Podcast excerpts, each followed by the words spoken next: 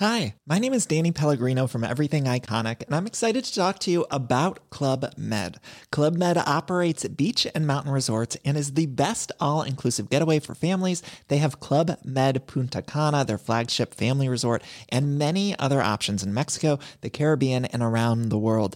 Club Med are the pioneers of the all inclusive concept, which is the best way to vacation. Great for families, groups, or even solo travelers looking for land and water sports, delicious food, and a place to make unforgettable memories. Visit clubmed.us, call 1 800 Club Med, or your travel advisor.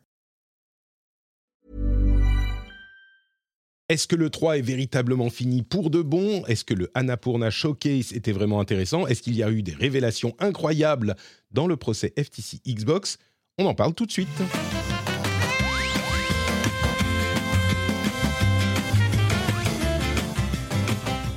Bonjour à tous et bienvenue dans le rendez-vous jeu, c'est l'épisode numéro 301, nous sommes en juillet 2023 et c'est le dernier épisode avant le break, break qui n'en sera pas vraiment un puisque vous aurez des épisodes qui arriveront, juste il n'y aura pas Patrick, c'est un break de Patrick en fait. Vous aurez pendant 4 semaines des épisodes sans Patrick en live en fait, parce qu'il y en a deux où il y aura Patrick, c'est des trucs préenregistrés spéciaux super intéressants. Avec... euh, alors je vais, vous, je vais vous présenter le co-animateur du jour et après, je vous ferai le programme des épisodes euh, à venir. Jika, bonjour, comment vas-tu? On est juste tous les deux. C'est tranquille, c'est Ben ouais, c'est cool. On est tous les deux tranquilles. euh, on est, on est, on est, voilà, on est pour, pour un petit, un, un petit moment un peu, un peu, un peu copain. J'allais dire coquin, non, mais comment dire Je sais pas comment dire. Un petit peu tranquille, tu vois, tous les deux. euh, un petit, un petit- un moment de chill. Un petit moment, un moment de chill et voilà. J'allais dire cosy, mais je crois que c'est, ça a été déposé par Cozy c'est déjà pris. euh, Non, euh, c'est du, Ouais, c'est du RDV jeu and chill. On, Voilà, c'est. RDVG chill. Ouais, allez, c'est parti. On a ça. quand même, on a quand même les euh, spectateurs sur Twitch qui nous regardent, donc il faut qu'on se tienne bien quand même. Et euh, les patriotes, alors euh, particulièrement aujourd'hui, le producteur de cet épisode, c'est Lancelot Davizard, et c'est le patriote de la semaine. Merci beaucoup à Lancelot d'être le producteur qui a trouvé le niveau secret sur patreon.com, pla, pla, pla, vous savez, vous connaissez patreon.com slash rdvjeux. Merci à lui et à tous les patriotes qui soutiennent l'émission. Et je disais, euh, on a un programme. Alors, c'est le dernier épisode avant le break de Patrick Live. Donc, vous aurez enfin des vacances où vous n'aurez pas besoin de m'écouter chaque semaine.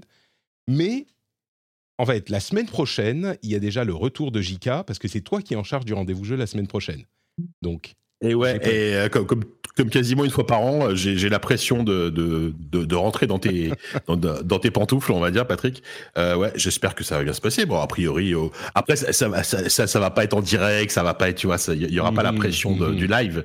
Donc bon, même, même si on fait n'importe quoi, c'est pas grave, on pourra toujours rattraper. Mais euh, non, non, ça va être sympa. Puis les, les, les invités sont déjà calés.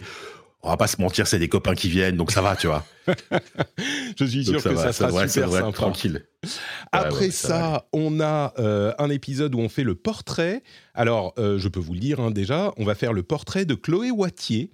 Une petite discussion comme on en a déjà fait par le passé avec des gens que vous connaissez un petit peu, qui participent à l'émission, tout ça. Et je peux vous dire que les aventures de Chloé Wattier et de son parcours, euh, il y a une histoire avec Final Fantasy VII qui est formidable et je vous laisserai l'écouter. On a après ça le euh, l'épisode où je vais vous parler de mes moments, enfin des moments les plus importants de l'histoire du jeu vidéo, selon moi, les, le- les moments qui m'ont le plus affecté.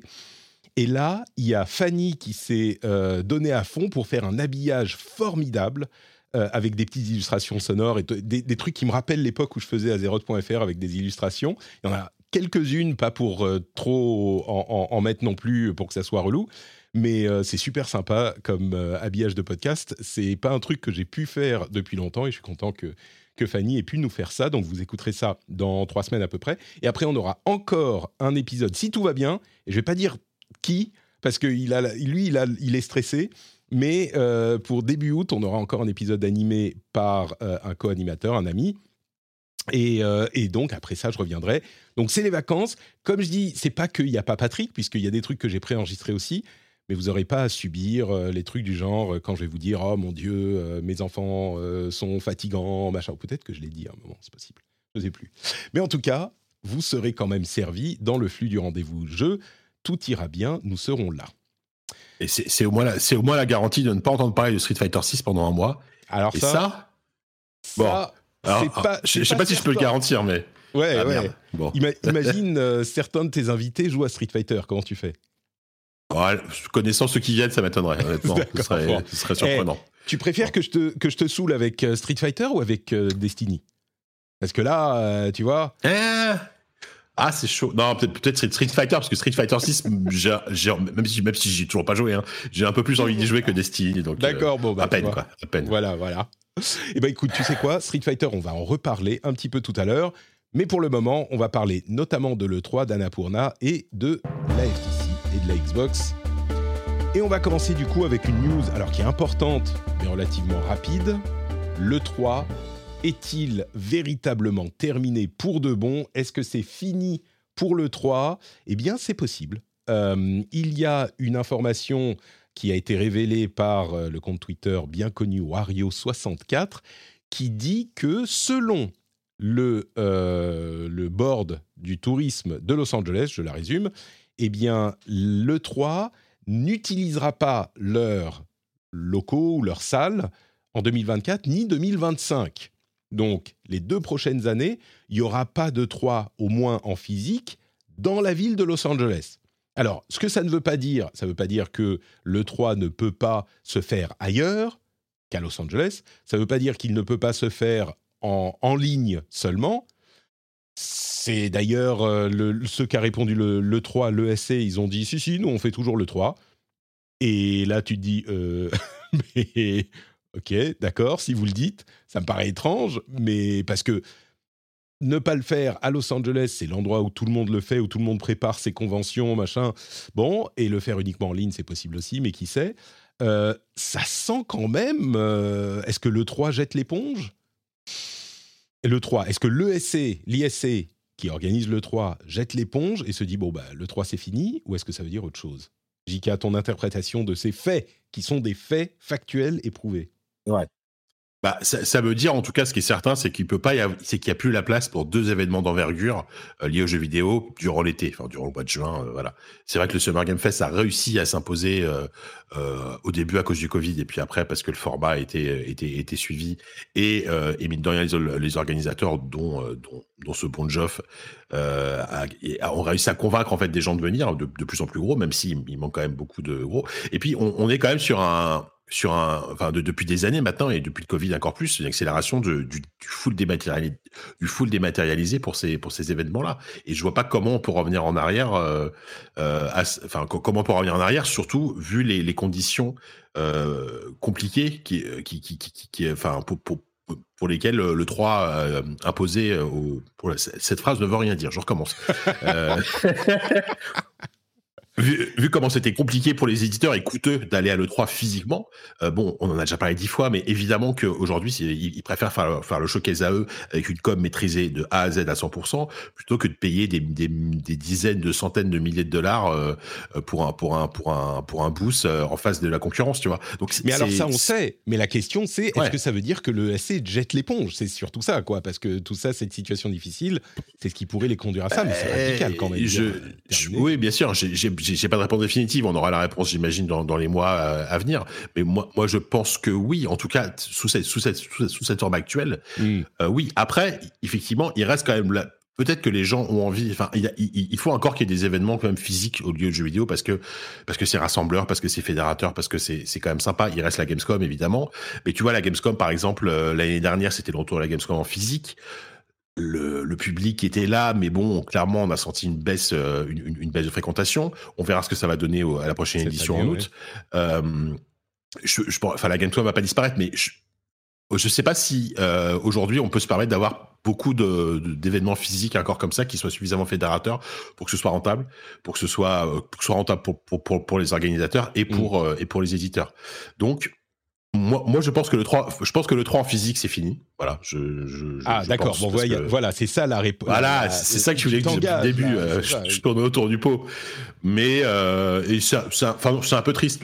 Oui et non, parce que disons que j'aimais bien quand même le concept parce que ce que moi ce qui me dérange plus aujourd'hui avec le, le, le format Summer Game, Summer Game Fest c'est que c'est étalé dans le temps et c'est euh, c'est vraiment mm. c'est vraiment euh, enfin c'est c'est c'est l'indigestion tu vois le 3 au moins c'était plus resserré et, et, voilà donc voilà donc je suis, je, voilà je suis je suis quand même assez pessimiste bon, ce que ce que je retiens quand même, c'est que tu penses que le 3 en physique, c'est fini. Ce qui est euh, le, le, le, en fait ce que semblerait indiquer le truc.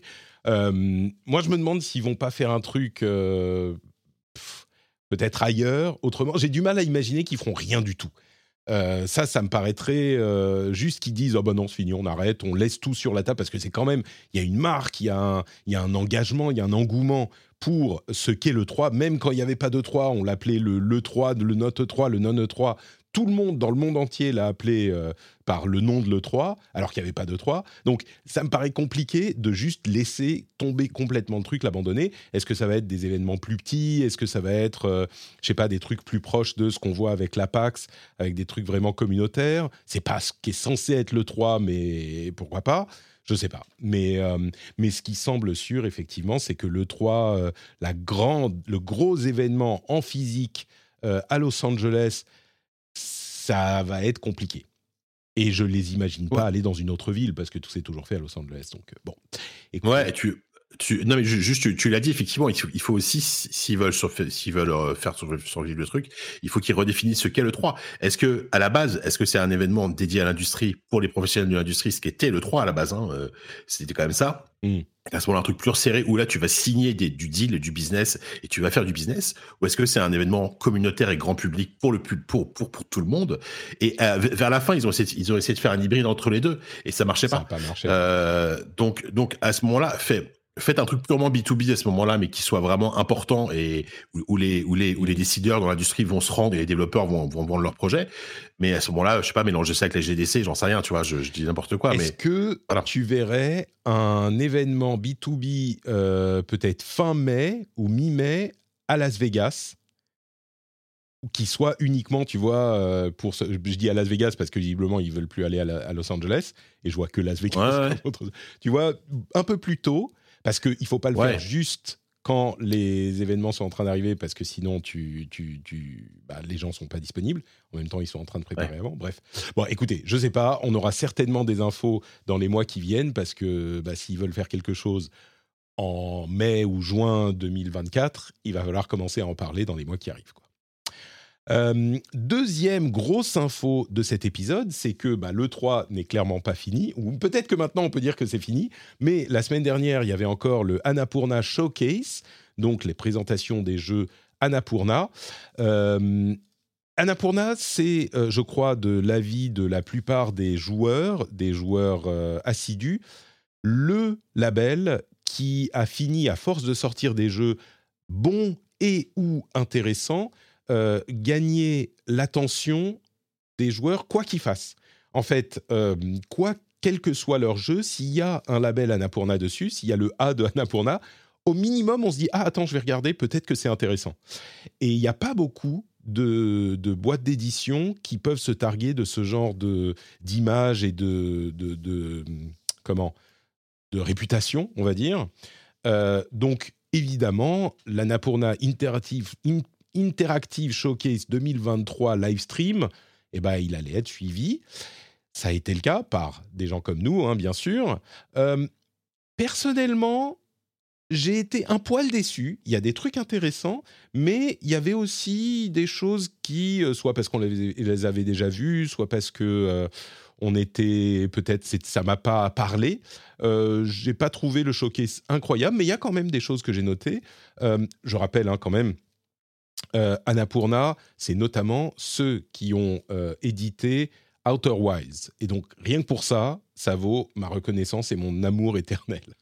Euh, Jika, est-ce qu'il y, est qu'il y, a des jeux que tu as retenus de l'Annapurna Showcase? Quelques-uns, c'est vrai que c'était euh, assez léger, on va dire, euh, surtout qu'ils sont arrivés après tout le monde là au niveau des confs, donc on avait déjà eu tellement de vagues de jeux de jeux indés notamment qui avaient l'air intéressants. Euh, bah, évidemment, celui qui est plus intrigant en tout cas, mais même, même si on a, on a, on a quasiment rien vu, euh, c'est le jeu Blade Runner. Alors le jeu Blade Runner, parler.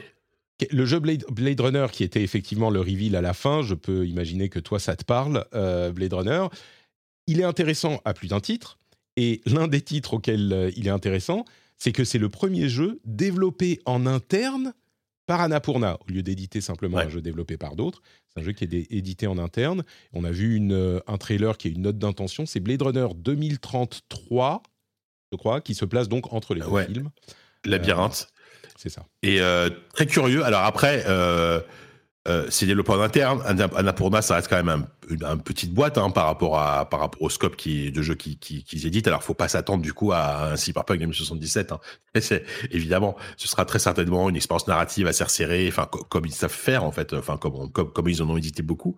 Euh, mais ne serait-ce que je sais pas moi quand, quand, tu vois Stray par exemple, euh, Stray c'est un jeu euh, qui, qui, dure quoi 6-7 heures, euh, qui est dans un monde ouvert et, qui, déroule un univers absolument génial et très immersif, etc.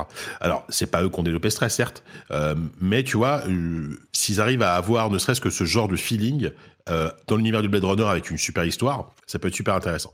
Mmh. en plus, c'est une licence, c'est un, un, film qui a été peu adapté en jeu vidéo. Il y a eu le, évidemment le plus connu, c'est le jeu d'aventure de Westwood qui est sorti en 97, je crois, un truc comme ça, qui est un jeu absolument génial, mais qui a, qui a forcément un peu vieilli. donc moi, je suis super chaud pour avoir un, vrai bon jeu Blade Runner, euh, un vrai bon jeu Blade Runner, parce que parce que parce qu'il y en a eu très peu, quoi. Pourquoi pas? Moi, je t'avoue que euh, en voyant le trailer, je me suis dit, ok, ça c'est un jeu pour JK, euh, pas forcément pour moi. Ça a l'air effectivement. bien. Ça, ça, a l'air d'être, alors je vais pas dire un, point and click, mais très très, enfin, tu, sais quoi ça me fait penser ce, jeu un petit peu cyberpunk de, où on doit envoyer, livrer des messages. Je me souviens plus là en 3D. Euh, euh, tu nous en avais parlé. Observer, c'est pas Observer, non, ah, Observer, c'est autre chose. Je sais plus. mais mais bon, intéressant, un peu un peu sombre, on verra. forcément. Non, et par contre, c'est vrai que pour le coup, Ouais, je, suis quand même très curieux de voir ce que ce qu'ils vont faire en tant que premier jeu développé en, interne. Mm. Ça, c'est super intéressant, mine de rien. C'est sûr. Euh, est-ce que tu peux baisser un tout petit peu le gain de ton micro tu, satures un poil, donc si tu peux baisser un je, je parle très fort. Tout petit poil. Et ouais. Et, juste peut-être et, et, et, de vas-y et de l'autre côté du scope, vraiment à l'opposé en termes d'ambiance. Moi, moi, le jeu qui m'a tapé dans l'œil, c'est Ghost Bike. Euh, mmh. que je trouve qu'il a, a, énormément de charme. Euh, en fait, depuis Season, là, qui est sorti au début de l'année, dont, dont, j'ai déjà parlé, je, je, suis devenu assez fan des jeux contemplatifs à vélo. Ah, il y en a très peu, hein, c'est un genre très très précis. Hein. tu vois? Mais là, je sais pas, ça m'a tout de suite rappelé euh, Season et, euh, et je trouve ça, euh, je sais pas, c'est hyper mignon, c'est hyper beau, ça, ça, ça, très poétique. Enfin voilà, j'ai je, envie de jouer, à, j'ai envie de jouer à Ghost Bike. tu peux nous rappeler de, de, quoi il s'agit? Les graphismes, c'est un peu Mobius sans les points je trouve. Voilà, c'est ça. Euh, ouais, ouais, c'est, une sorte de cel shading très bande dessinée. On mm. voit, on voit en fait un, un gars qui, qui, qui, pédale et qui traverse plein de, plein de paysages, euh, plein de paysages. Alors, et il y a, euh, alors, en fait, j'ai plus le trailer en tête là. Je, l'ai, je l'ai pas bah, depuis. je suis en train de le diffuser là sur sur Twitch. Ouais, je suis en train de regarder. on voit pas grand chose. Ils ont parlé un petit peu de ce que ça, de ce que ça pouvait être mais tu pédales et puis tu as une sorte de petit crâne devant toi et puis on, ça, ça dézoome et tu arrives dans différents environnements et puis tu arrives vers une ville. Euh, bon, je t'avoue que moi, c'est pas celui qui m'a tapé dans l'œil, donc. Euh, oui, juste bah, un feeling comme, ça, au moins, tu vois. Je, je, parle de jeux dont tu te fous, comme ça, toi, tu peux parler d'autres jeux. bon, on va voir. Euh, c'est tout, c'est tout du coup, Ghost Bike et Blade Runner qui t'ont. Oui. Après, tu, euh, euh, to, the T, c'est quoi? Non, non, To a T, oui. oui, oui, oui. To a T. Et, je, trouve, je trouve le concept super intéressant. Euh, Alors justement, Tuoti, c'est l'un des jeux euh, qui m'a qui m'a parlé. Euh, de Takahashi, qui est le, créateur de Katamari Damacy. Et je vais voir si on peut, j'espère que ça va pas nous faire striker, de, de jouer la chanson. hop, si je fais ça normalement, vous devriez pouvoir l'entendre. Si je fais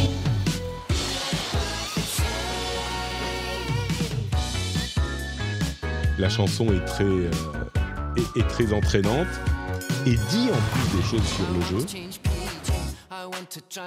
Je veux changer mon pyjama, je veux me laver le visage, mais malheureusement, et là on arrive au, thème du jeu, malheureusement, je suis coincé en pose T. La pose T, c'est la pose des modèles 3D avec les deux bras étendus euh, qu'on utilise pour les designer. C'est juste la pose classique.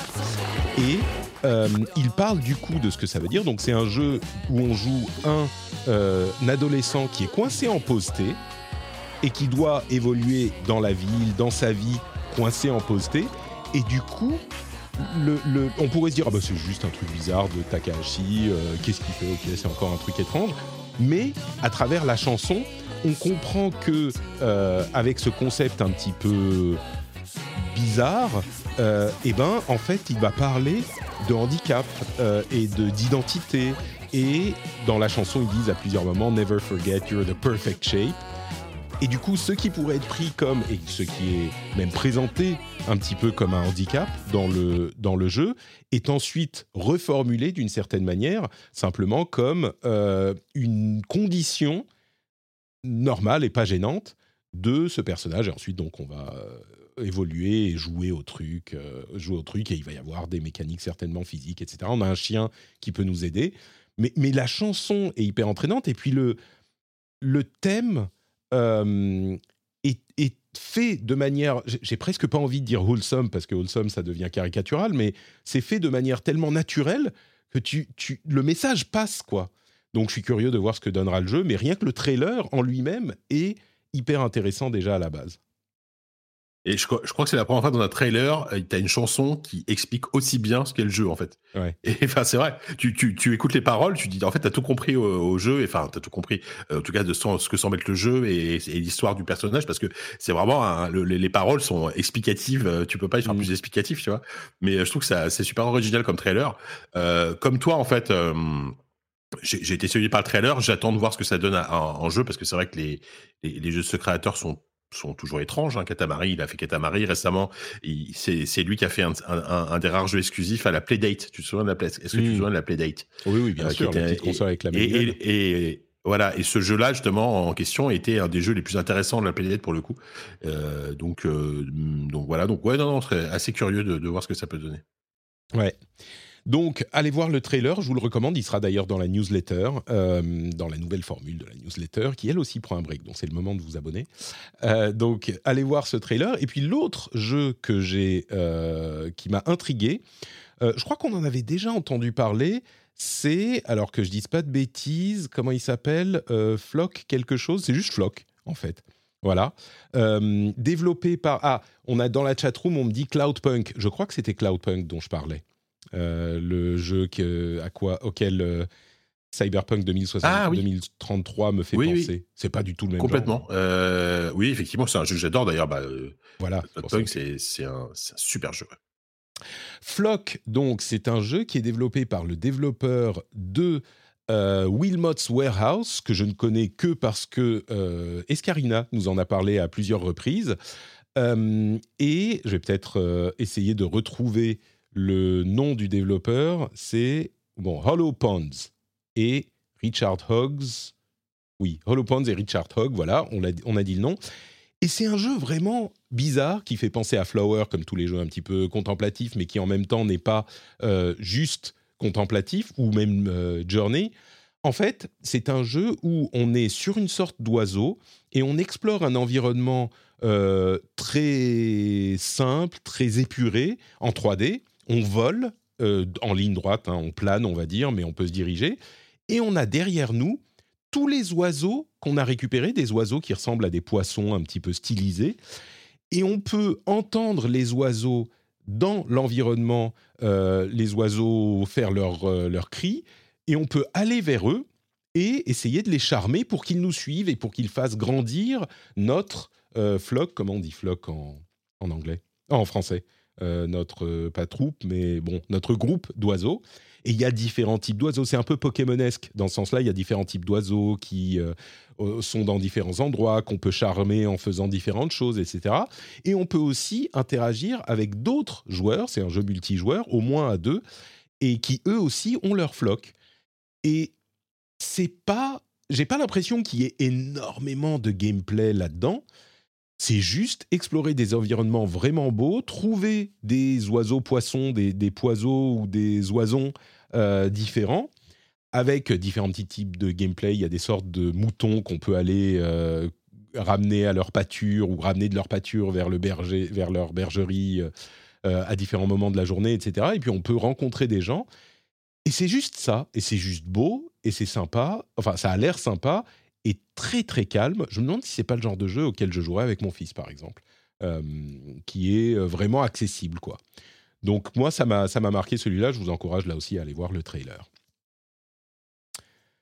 Euh, et puis le dernier truc que je mentionnerai du euh, Annapurna Interactive, c'est Cocoon. Cocoon qu'on avait vu dans l'une des conférences de, juin. Et qui n'est pas, comment dire, c'est pas que le jeu en lui-même a l'air complètement incroyable. c'est un jeu en fait où on a euh, ah non, il y a un autre jeu dont je veux parler aussi. C'est un jeu où on explore un environnement en 3D isométrique, on va dire, et on peut sortir du, de cet euh, environnement, de ce monde, et quand on en sort, le monde devient une orbe qui est placée dans un monde du niveau supérieur où il est, et le monde entier dont on est sorti est dans cette orbe et euh, le monde où on est sorti peut lui aussi, on peut en ressortir et ça devient une autre orbe, etc., euh, etc. Donc c'est un petit peu Inception euh, version jeu vidéo. Et, et, le jeu en lui-même a l'air intéressant, mais bon, pas plus que ça. Enfin, bah, comme ça de prime abord. Mais tout ce que j'en ai entendu est hyper positif. Tout le monde a dit si si j'y ai joué, ça a l'air super cool, ça a l'air hyper hyper sympa. En plus, c'est par certains designers de Inside et Limbo et forcément, donc ça, on, s'intéresse à ce genre de choses. Euh, et tous les gens qui y ont joué, je crois qu'il y avait une démo peut-être au Steam Next, Fest, euh, ou peut-être qu'ils y ont joué euh, chez l'éditeur, je ne sais plus. Tout le monde a dit c'est incroyable, c'est super bien fait, c'est super beau, c'est un peu mind-blowingy. Enfin, donc ça m'intéresse. Et en plus de ça, ils ont une date, c'est le 29 septembre 29 septembre, c'est ça, sur à peu près toutes les consoles, mais aussi dans le Game Pass. Et donc forcément, bah, c'est un jeu qui, sera au minimum passable, je pense, un jeu passable, euh, et je vais m'y intéresser. Et c'est euh, donc c'est par le lead gameplay designer de Limbo Inside qui s'appelle alors je, euh, je, vais probablement mal le prononcer GP Rep je sais pas comment tu prononces J E P E Carlsen JP Carlsen JP Carlsen JP Carlsen peut-être si c'est Carlsen ça fait un peu nordique ouais donc IEP. Ouais, peut-être. Euh, donc voilà, c'est le 29 septembre, est disponible un petit peu pour tout le monde. Et il y a un autre jeu donc, que je voulais évoquer, c'est Photographie Simulator, je crois. Attendez, que je retrouve le nom. Euh, tac, tac, tac. Lush Foil Photographie Sim. Et c'est quoi? Bah, C'est un jeu de simulation. C'est un petit peu mode photo, le jeu. Euh, et c'est un jeu, donc, une simulation de photographie. Alors, on ne sait pas comment on va être noté s'il y a vraiment du gameplay avec des euh, différents types d'appareils. Il faut utiliser le bon pour le bon type de scène. Est-ce qu'on va te demander de prendre des photos de tel ou tel truc, etc. Mais ce qui est vraiment notable, c'est à quel point c'est, j'allais dire, c'est lutin de beau. Mais c'est incroyable. Certaines scènes sont moyennes, mais certaines scènes, c'est méga photoréaliste il y a un passage au temple qui ressemble beaucoup au temple de Fushiminari. Il y a un truc, je, crois repérer euh, Kiyomizudera aussi, mais il y, a, des trucs donc japonais, mais il y a aussi des environnements euh, complètement différents, des trucs avec de la pluie, une pluie qui a l'air tellement belle, euh, des trucs simplement avec la mer à travers les arbres, le soleil couchant. Enfin, c'est incroyablement beau. Je ne sais pas ce que ça donnera comme jeu, mais au niveau réalisme et graphisme, c'est fou, quoi. C'est super, super beau. C'est vrai que du coup, celui-là, je l'avais pas trop, euh, je l'avais pas trop euh, vu. Et la vache, c'est, ça a de la gueule, hein, ouais. Mmh. C'est hyper impressionnant. Très bien. Donc voilà pour euh, le Annapurna Interactive. au final, on en a parlé. Moi, je pensais qu'on ferait 10 minutes, 5 minutes dessus, mais on a un petit peu parlé quand même. Euh, on n'a pas eu le jingle du euh, jeu passable. Je suis désolé, je corrige tout de suite. Un jeu passable. Voilà, ça c'était pour euh, Cocoon et peut-être qu'il sera très bien, juste très bien. FTC versus Xbox, que se passe-t-il dans ce procès absolument interminable? Alors là, ce qui s'est passé la semaine dernière, c'est pas le procès en lui-même, mais c'est une injonction demandée par la FTC pour que le rachat qui pourrait avoir lieu dans les jours à venir ne se fasse pas. Une interdiction du rachat, parce que la FTC, euh, le, processus engagé par la FTC n'est pas suspensif, ce qui veut dire que ça n'empêche pas Microsoft de racheter Activision Blizzard. C'est juste que si jamais la FTC gagne son euh, action au final, eh bien, il faudra redétricoter le truc. Et on imaginait que Microsoft voudrait peut-être tout de même euh, faire le rachat en gérant la, la CMA en Angleterre, on ne sait pas trop comment, mais peut-être en ne le faisant pas, on ne sait pas. Mais donc, la FTC a fait une demande d'injonction urgente là, parce que la fin, c'est euh, dans 10 jours, je crois. En fait, ce qui se passe, c'est que dans 10 jours, si jamais le rachat ne s'est pas fait, eh bien, la promesse de rachat de Microsoft devient caduque et il faut soit renégocier, et euh, Activision Blizzard vaudra sans, même, sans doute plus cher que quand ils ont fait leur, euh, leur deal. il faut soit renégocier, soit abandonner. Donc, la FTC pensait que Microsoft allait peut-être quand même faire le rachat maintenant. Donc, demande d'injonction, donc, nouvelle étape dans le procès, et quatre jours avec plein de révélations. On n'a pas encore le résultat, ça pourrait arriver aujourd'hui aux États-Unis. Il y avait le week-end du, enfin la semaine du 4, donc du 4 juillet, euh, fête nationale américaine, donc il n'y a pas eu la décision euh, du juge. Ça devrait arriver bientôt, aujourd'hui ou demain, et à la suite de ça, euh, Microsoft, comme on le disait il y a deux semaines, pourrait du coup décider de d'abandonner complètement ou d'activer le rachat. Donc on pourrait arriver à une, une décision très bientôt. Tout ça n'a pas de réponse à ce stade. Par contre, ce qui a été euh, révélé, bah, c'est plein de choses qui ont été révélées. Je crois qu'on en parlait un petit peu il y a deux semaines. Je me souviens, je me souviens même plus. Euh, tac, peut-être pas. Mais euh, non, c'était c'était pas encore arrivé parce que la semaine dernière on a fait un épisode spécial. Du coup, ce que j'ai fait, c'est que j'ai j'ai lu euh, plein d'articles sur le sujet, essentiellement l'article de Cassim, évidemment, sur Frandroid, qui détaille les informations qu'on a eues dans ce procès, qui en fait un, excellent résumé avec plein d'informations. Vous pouvez aller voir sur Frandroid. J'ai aussi lu l'article de euh, GameIndustry.biz qui résume pour le coup là jour par jour toutes les infos qu'il y a eu chaque jour et du coup, on va reprendre, alors on va voir combien de temps on va y passer, mais on va reprendre quelques-unes des infos, puis on va en discuter rapidement parce qu'il y a des choses quand même intéressantes à noter, mais il y a beaucoup de choses, donc on va pas pouvoir passer beaucoup de temps sur chaque élément. Euh, d'abord, je vais commencer par le premier jour, et puis on va remonter euh, petit à petit. Euh, une des choses qu'ils ont dit, du côté de Xbox, c'est qu'ils ont présenté leur business comme un truc qui fonctionne vraiment pas. Ils ont perdu toutes les générations de consoles. Ils sont régulièrement troisième derrière euh, Sony et Nintendo. donc ça marche pas du tout pour eux. Évidemment, euh, bah, ils se présentent comme euh, les bons derniers, mais ils ont pas tort. C'est pas faux. Ils n'ont jamais réussi à prendre le lead dans le marché des consoles. Une autre chose qu'ils disaient, c'est qu'ils imaginent que la prochaine génération de consoles arrivera vers 2028. n'est pas étonnant, 8 ans pour une génération, on est à peu près dans ce type de, cycle, mais c'est les analyses euh, de, de, Microsoft. Et une chose qui est intéressante de la part de Sony, c'est que deux jours après l'annonce du rachat de Xbox, d'Activision de, par Xbox, Jim Ryan, il dit maintenant ah mais c'est la fin du monde, c'est horrible, euh, envoyer un email disant pas de problème, c'est pas du tout une question d'exclusivité, on n'aura aucun souci avec Call of Duty qui est le cœur du problème là.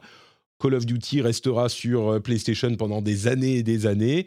Alors dans la pratique, euh, il a changé de ton après les discussions avec Microsoft, mais c'est quand même intéressant de voir que juste avant, il n'était pas du tout inquiet, ce qui contredit ce qu'il disait euh, depuis des mois et des mois sur euh, l'exclusivité de Call of Duty.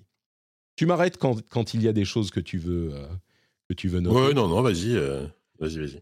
Une info intéressante, c'est que Microsoft a parfois, c'est Sarah Bond qui l'avouait, a parfois accordé un partage des revenus qui n'est pas de 70-30 70 pour le développeur du jeu, 30 pour euh, Microsoft, comme c'est le cas un petit peu partout, et c'est le cas sur Microsoft aussi, mais a parfois accordé 80-20, notamment à Activision avec Call of Duty.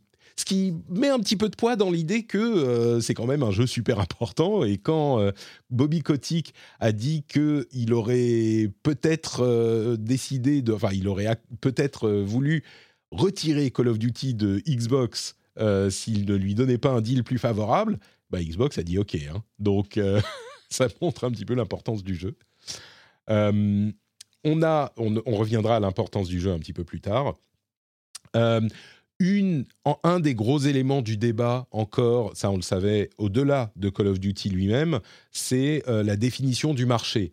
La FTC ne veut pas inclure la Nintendo Switch dans, Switch dans le marché, parce que sinon ça casse tout leur argumentaire et c'est un argumentaire qui enfin un argument qui est difficile à, recevoir, mais c'était l'un des trucs sur lesquels ils ont passé beaucoup de temps dans ce, dans ce procès. une révélation vraiment importante là, c'est que Microsoft, l'une des raisons pour lesquelles ils ont racheté Bethesda, vous vous souvenez, hein, l'énorme rachat à 7 milliards, qui aujourd'hui est ridicule, d'il y a euh, quoi, deux ans, trois ans, euh, eh ben, c'était qu'ils voyaient Sony qui récupérait des exclusivités chez Bethesda. Euh, je parle de Zenimax, Zenimax hein, bien sûr, mais chez Bethesda, avec notamment Ghostwire Tokyo et Deathloop. Et ils se sont dit, mais si Starfield est exclu aussi, c'est pas que en gros, on n'a plus assez de contenu sur notre plateforme. Et donc, plutôt que de plus avoir de contenu et d'avoir des gros jeux qui euh, font l'impasse sur la Xbox, ben, on va juste racheter Bethesda parce qu'on ne veut pas que Starfield ne soit pas sur Xbox. C'est une décision radicale. Alors, bien sûr, ils n'ont pas eu que euh, Starfield. Hein. Il y a tout, tout le catalogue. C'est un deal qui est gros. Et c'est marrant de se dire que Microsoft avait tellement peur des exclus signés par Sony, et je peux les comprendre, qui se sont dit bon bah on rachète Zenimax quoi. Y on prend pas de risque. Pratique d'avoir un gros un portefeuille bien rempli quand même. Bah, c'est ça qui est fou en fait et euh, on, en parlera juste après avec les autres studios qu'ils ont envisagé de racheter, c'est que euh, ils étaient ah, peut-être un peu moins maintenant, mais en tout cas à cette époque-là, ils étaient vraiment en mode euh, on veut arriver à être numéro un du marché quoi qu'il en coûte en fait. On, va, on, a un, un, un, flot de cash illimité pour, pour vraiment mettre les moyens les moyens pour arriver à, à s'imposer sur ce marché. Et il n'y a pas beaucoup de boîtes à part Microsoft qui, pouvaient se le permettre. Il n'y a même pas d'autres boîtes, à mon avis, qui pouvaient se permettre de, dépenser autant d'argent pour s'imposer sur un marché, en fait. Alors, est-ce qu'ils ont réussi? Je ne suis pas sûr, malgré tout, mais, euh, mais ça a quand même mené à, des, à de, sacrés, trucs, quoi. On est d'accord, ouais. Donc, rachat de Zenimax pour avoir Starfield. le 6, le 6 septembre ou une semaine après. J'espère que ça va être rentable pour eux, parce que... mais ce qui est marrant, c'est que on ne sait pas si ça va être rentable, mais ce qui est intéressant de noter, c'est que vraiment, et ça j'y crois, ils voyaient un monde où bah, la Xbox était complètement assoiffée, affamée, et qu'il n'y ait pas de, gros jeux dessus. Souvenez-vous, hein, c'était c'est un monde euh, avant tous, ces, tous ces gros rachats.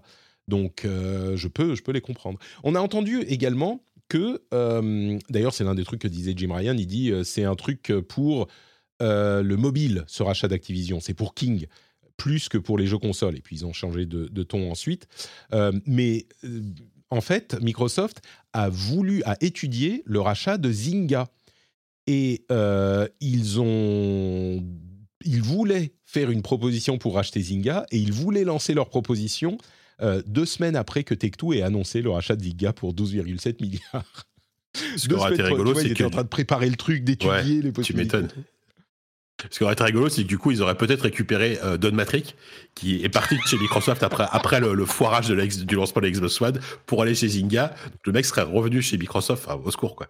Ouais, je crois qu'il est reparti de Zynga depuis, non? Oui, je pense, oui, depuis, oui. Je, pense, pense pas qu'il y soit resté très longtemps. Je pense qu'il est parti élever, élever des, des, vaches dans un, dans un ranch euh, dans, dans l'Ohio maintenant, et puis euh, voilà. Avec, sa part de 12, se faire milliards, je sais pas combien il avait d'actions Zynga, mais je pense qu'il est tranquille. Enfin, de toute façon, oui, ça va. Ça devait aller. Euh, on a aussi euh, bon, des gens de, chez euh, Acti et Microsoft qui ont juré qu'il n'y avait pas eu de... enfin, pardon. ils ont fait jurer à différentes personnes sous serment que Call of Duty continuerait à être sur PlayStation. Ça, c'est marrant, dont à Spencer. on a aussi appris de la bouche de Spencer que Microsoft a pris, enfin bon, après il faut prendre tout ça avec peut-être un, un, grain de sel, mais Microsoft et, gère Xbox comme une entité indépendante qui doit ramener de l'argent. C'est-à-dire qu'ils n'ont pas un mandat de euh, plusieurs années pour dire bah, vous perdez de l'argent euh, et c'est Microsoft qui éponge. C'est que si vous perdez de l'argent, il bah, faut le refaire après. Et au mieux, faut pas perdre d'argent, il faut que vous soyez profitable. En tout cas, ce qu'ils disent, c'est qu'ils sont expected to be profitable. Alors, on ne sait pas s'ils sont profitables. Il euh, faudrait plonger dans les documents comptables de Microsoft pour savoir ça. mais ils, disent, alors sous serment, hein, après on peut le croire ou pas, mais ils disent qu'ils sont gérés comme une entreprise presque indépendante qui doit être profitable. Donc ça, c'est intéressant à noter. Et ouais, après, ce qui est bizarre, c'est que c'est que euh, chaque année ou chaque, chaque, chaque année fiscale, au moment des rapports financiers de Microsoft, euh, c'est pas du tout la branche de vidéo, tu vois, qui est mise en avant en termes de profitabilité. C'est le cloud, c'est Windows, euh, tu vois. Donc, euh, honnêtement, moi, moi, moi, je pense qu'au mieux, Xbox ne perd pas d'argent. Qu'il soit profitable ou qu'il gagne de l'argent, j'ai quand même du mal à y croire quand, quand tu vois tous les moyens qu'ils ont mis, je disais juste avant, pour acheter des studios, pour, euh, pour, euh, enfin, je veux dire, quand tu vois le, quand tu vois le, le, le cheptel de studios qu'ils ont et, et, pas des petits studios, hein. je, je te parle même pas du rachat d'Activision Blizzard, tu vois. Tu dis, putain, et, et, et, surtout, et avec le peu de jeux qui sont sortis, euh, tu vois, de, de, de ces studios-là pour le moment, voilà, et, Alors, et Pass, c'est bien, que... ça marche bien, mais c'est pas ça qui va rendre la, la, la branche Xbox profitable. Hein. Il y a une discussion à ce sujet spécifiquement euh, avec un avocat de la FTC où Spencer a vachement bien géré le truc, où euh, il parlait justement du coût de ces acquisitions. Ils disent, mais enfin, vous perdez de l'argent, machin, comment est-ce que c'est possible? Et Spencer lui dit, non, non, mais euh, c'est pas comme ça que ça marche, monsieur. Comptablement, quand tu dépenses 76 milliards pour Activision, c'est pas que tu as jeté 76 milliards dans le vent, c'est que tu as transféré, enfin transformé 76 milliards de dollars en un actif ou un passif, je ne sais pas comment ça marche comptablement, mais peut-être un oui, euh, en, tu vois, en, un, en, une, en, en quelque chose d'autre qui a cette valeur. Donc, sur ce point, ou qui peut avoir une valeur ou plus, tu vois, je pense que... Euh, et puis en plus, c'est l'argent d'Activision, de, l'argent de Microsoft qui a été dépensé. Les mmh, 76 milliards, c'est pas Xbox qui les avait. Donc, mais il y a euh, une, une, une, quand même une euh, attente que Microsoft rentre de l'argent euh, à court ou ouais, bien sûr. Quoi. Voilà, je réfléchis en temps du coup, est-ce que ça veut dire, par exemple, il, il dépense 76 milliards à un mmh. instant T pour acheter euh, Activision Blizzard Imagine qu'aujourd'hui, Activision Blizzard en vaut 90. Est-ce que ça veut dire du coup qu'ils euh, estiment que ce rachat est profitable Tu vois, c'est comme ça qu'ils réfléchissent? Ah bah en l'occurrence, je ne sais pas du tout. Hein. Encore une fois, il faudrait demander à un comptable. Mais sur le, le deal d'Activision Blizzard là, s'il se fait, je suis convaincu que financièrement c'est hyper intéressant parce que oui, oui. la valeur d'Activision Blizzard au sortir des controverses et des problèmes qu'ils avaient avec les jeux et des problèmes de harcèlement et de culture toxique, etc. C'est pour ça que la valeur a, été, a tellement baissé et c'est pour ça que Microsoft a pu racheter. Aujourd'hui, ouais. Activision Blizzard vaut plus cher que ça. On ne sait pas combien, mais ils valent oui. certainement plus cher que ça. Et du coup, le fait que euh, Microsoft puisse les racheter pour 76 milliards, c'est un deal. Tu vois, ils peuvent le faire parce que c'est l'accord qui a été trouvé avec le board il y a maintenant un an et demi. Et c'est si mmh. demain ils se retournent et disent bon bah on va revendre Activision Blizzard le lendemain du rachat, je suis sûr qu'ils feront déjà, je sais pas moi, 5, 10, 20, 30 milliards, tu vois. Donc euh, bah, c'est pas ce qu'ils vont faire évidemment, mais mais bon. ils revendent à Sony, c'est ça vraiment ça n'a aucun sens une semaine après. Mais passons à Final Fantasy XVI. Euh, la manière dont Phil Spencer a tourné le discours sur Final Fantasy XVI était assez intéressant. Ils ont dit, euh, alors je vais paraphraser, mais en gros ce qu'ils disaient c'est euh, à chaque fois qu'on met un jeu sur PlayStation et que on vend de, euh, on vend quelque chose, on vend un jeu, Sony extrait 30% de nos revenus, ce qui est le cas pour toutes les plateformes de ce type-là, mais Sony extrait 30% de nos revenus, et ils utilisent ensuite cet argent pour essayer de réduire notre portance sur le marché. Et l'un des exemples qu'ils donnent, c'est en faisant des deals d'exclusivité comme Final Fantasy XVI, qui euh, réduisent la, chance de survie de Xbox sur le marché. Euh, c'est un moyen rigolo et un petit peu euh, ridicule de le tourner, mais là encore, il n'a pas tort. Il, dit vrai, notre bon fil. Euh, sauf que tout le jeu, en fait, c'est que tout ça, c'est pas vraiment anti-compétitif. On n'est pas dans, dans, une situation, à la limite, le, les deals entre Square Enix et, Sony, ça serait intéressant de voir exactement comment ils sont faits, mais, mais on n'est pas dans de l'anti-compétitif. On est au contraire dans du compétitif. C'est exactement ça, la compétition entre les différents acteurs du marché. Mais c'était marrant la manière dont il l'a tourné. Quoi d'autre, quoi d'autre? Euh, Il y a des exemples de pourquoi est-ce qu'on garde un jeu sur euh, d'autres consoles comme Minecraft et pas d'autres jeux, ou pourquoi, surtout, ils mettent un jeu sur un service d'abonnement et de streaming, ou d'abonnement tout court, et pas un autre jeu. Ils en ont beaucoup discuté. Et la question du, catalogue euh, de, jeux, Game Pass et PlayStation Plus Premium, machin, a pas autant été évoqué qu'on en aurait on, aurait pu penser. Et justement, la FTC dit un truc intéressant à ce propos un petit peu plus tard. Euh, ils ont aussi, on a aussi appris que Microsoft avait considéré les rachats de genre une centaine de sociétés du jeu vidéo. Et considérer les rachats, c'est genre étudier un petit peu est-ce que oui, non, euh, est-ce que ça vaut le coup, est-ce que ça vaut pas le coup. Mais il y en a deux qui sont particulièrement notables. Évidemment, ils, veulent avoir du contenu, donc ils vont aller et essayer de regarder toutes les sociétés intéressantes à racheter. Mais il y en a deux pour lesquels ils sont allés plus loin que juste une étude. On a vu les documents avec euh, qu'est-ce qu'ils ont comme force, combien ils valent, etc. Euh, pour deux sociétés japonaises, Sega et Square Enix. Square Enix, c'était le projet quoi? Le projet Phoenix, je crois, euh, chez Microsoft pour essayer de proposer un rachat de Square Enix. Mais Sega et Square Enix. Et ça m'a fait rire parce que on parle de ces possibilités depuis maintenant des, années. Et à chaque fois, il y a des gens qui disent Oh, mais c'est rumeurs, c'est arrêtez de parler de rumeurs, on ne sait pas, machin. Mais ça, alors là, on n'a jamais vraiment eu de rumeurs euh, sourcées, mais c'est juste que logiquement, tu te dis T'es Microsoft, tu cherches à racheter du contenu, quelles sont les cibles que tu pourrais envisager? Bah, Sega, ça semblerait logique. Et donc, c'est pas vraiment une rumeur, c'est une sorte d'analyse qui sort de nulle part. Mais c'est marrant parce que ça montre que bah parfois, euh, quand on essaye d'être logique en regardant le marché du jeu vidéo et ce que ça pourrait dire sur les intentions d'un tel et un tel, bah on n'est pas si loin. Et en l'occurrence, ils ont vraiment réfléchi très sérieusement au rachat de Sega et de euh, Square Enix, en plus d'autres. Hein. Enfin, il y a bah. une liste Bungie, ici, Project Red, From Software, enfin tout ça. Mais un petit peu plus sérieux, c'était Sega et, Square Enix. Bah surtout si tu veux euh, essayer de t'imposer sur, sur le marché japonais, et historiquement, Microsoft n'a jamais réussi à le faire. Euh, c'est évidemment euh, normal, logique qu'ils y aient pensé. Après, est-ce que ça a été au-delà d'un échange de mails comme on a pu le voir euh, entre Phil Spencer et, et je sais pas, je, sais plus qui c'était chez Microsoft, ou est-ce que j'imagine qu'il y a eu quand même des discussions ouvertes avec Sega ou Square Enix. en plus, en plus, Sega, Sega Microsoft, il y a, il y a quand même, il y a eu des rapprochements quand même depuis la première Xbox. Sega et Microsoft, ils ont toujours travaillé ensemble sur plein de trucs, notamment sur Windows, parce que c'est c'est la première Xbox. Non, c'est pardon, c'est Windows était était sur la Dreamcast, tu vois dès, la Dreamcast, ils, ça, date un travaillent ensemble. Ça date un peu, bien sûr, mais, historiquement, il y a quand même un lien. Mm. Voilà, il y a une relation euh, de confiance entre guillemets entre Sega et Microsoft. Il y a plein de jeux, mais Sega qui sont en Game Pass typiquement, les Yakuza, euh, mm. ce genre de trucs. Donc, euh, on, nous dit dans la chatroom, ça aurait été plus, ça aurait été logique.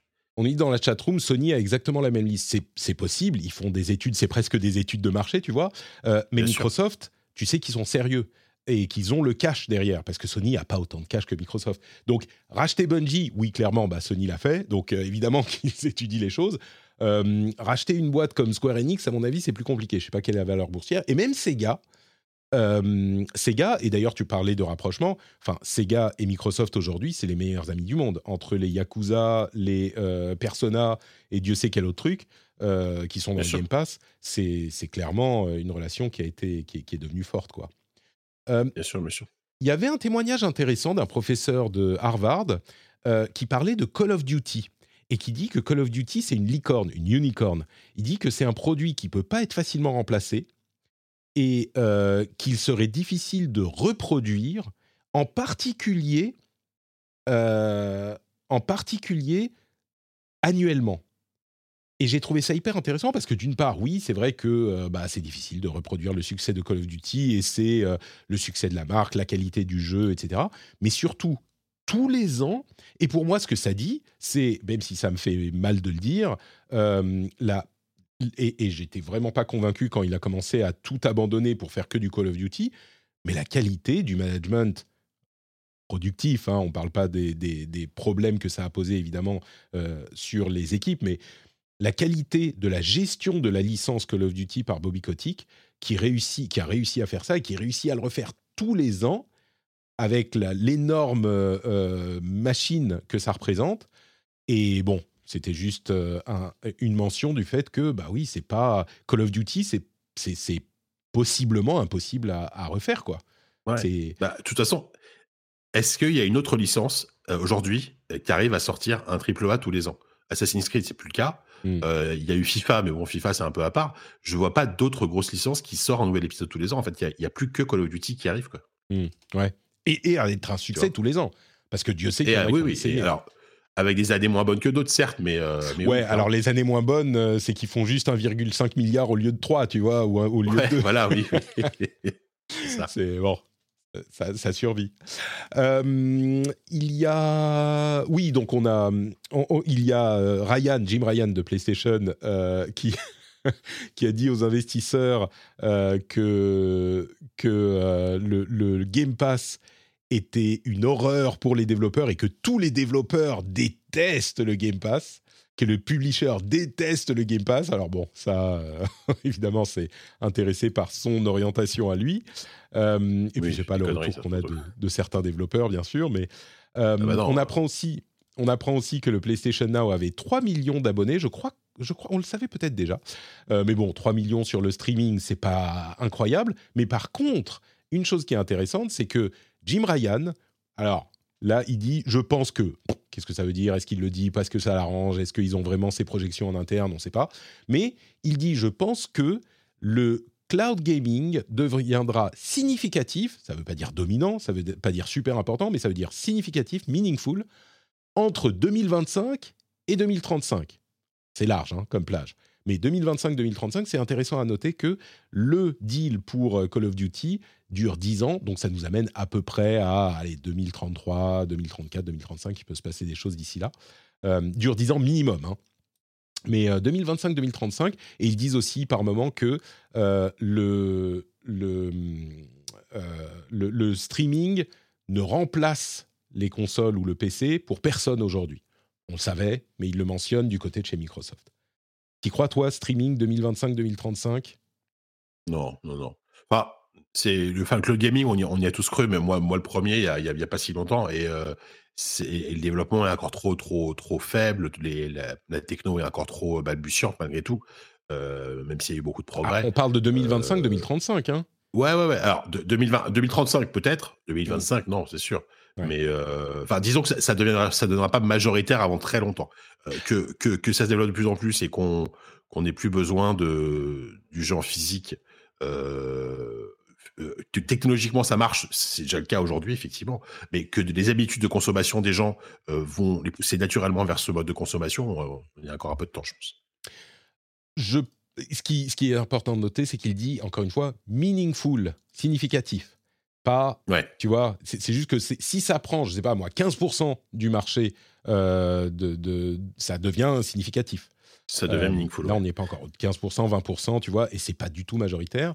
Euh, et puis, je note, mmh. je note quand même, alors, entre 2025 et 2035, on si on prend l'horizon au bout du compte, tu vois, 2035, là, on est en 2023, il reste encore 12 ans. Si on prend, je sais pas moi, 2000 à 2012, tu vois où on était en 2000, c'était euh, le dot-com bust. 2012, Netflix s'impose comme un, euh, un, acteur de la vidéo par le streaming. Il se passe des choses en 12 ans. Hein. Tu vois, 2012, en 2000, la vidéo sur Internet, c'était des gifs animés. Euh, YouTube, c'est 2006. Oui, non, mais c'est sûr. C'est sûr tout, ce qui s'est passé dans l'histoire de la technologie depuis, euh, depuis, depuis 20 euh, ans nous pousse vers ça. Euh, la, musique est devenue dématérialisée, la vidéo est devenue dématérialisée. Il n'y a pas de raison que le jeu vidéo n'y arrive pas à, un moment donné, c'est sûr. Mm. Ryan continue à dire qu'il pense que Microsoft va utiliser Call of Duty pour désavantager PlayStation.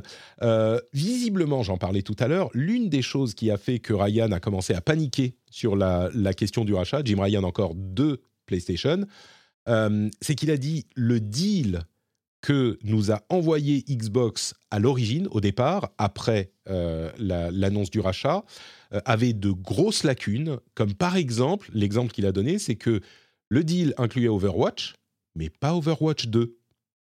Ah, on est à une époque, à un moment où Overwatch 2 n'est pas encore lancé, hein, mais quand même. Donc je peux comprendre que tu vois s'il y a ce genre de petite et il a même pas négocié sur le deal, il a juste mis par euh, par mail, euh, il a juste dit lol no euh, ou un truc du genre. il a même pas négocié, il a pas cherché à discuter, il lui dit non non non merci. Je pense qu'il savait eh, déjà que merci mais non merci. C'est ça. mais, mais mais effectivement le fait que Microsoft propose un deal, quel qu'il soit, sur quoi que ça soit, tu vois, on vous garantit qu'on va continuer à produire machin sur euh, vos. que tu inclues Overwatch et pas Overwatch 2, c'est un peu. Euh, non, mais il y a un souci là dans votre histoire. De quoi Bon. Euh, tac, ils ont juré encore que les gens de Microsoft, qu'ils n'avaient jamais discuté la possibilité, ni avec leurs collègues, ni avec le board, ni avec personne, de retirer Call of Duty de la PlayStation. Bobby Kotick a également dit non mais tu peux pas retirer Call of Duty de PlayStation parce que 100 millions d'utilisateurs actifs, euh, tu les emmerdes pas comme ça, quoi. Tu peux pas, surtout les gamers, tu fais pas ça. En plus du fait que ça nous rapporterait euh, beaucoup bah moins, que ça n'a pas de sens. Euh, il y a eu une sortie intéressante de Satya Nadella, donc président de Microsoft, qui dit ah ouais. Euh, les, les, exclus consoles, vraiment, non, non, c'est pas bien. Hein. Les consoles, moi, j'aime pas. il faut que tous les jeux puissent tourner sur toutes les consoles du monde.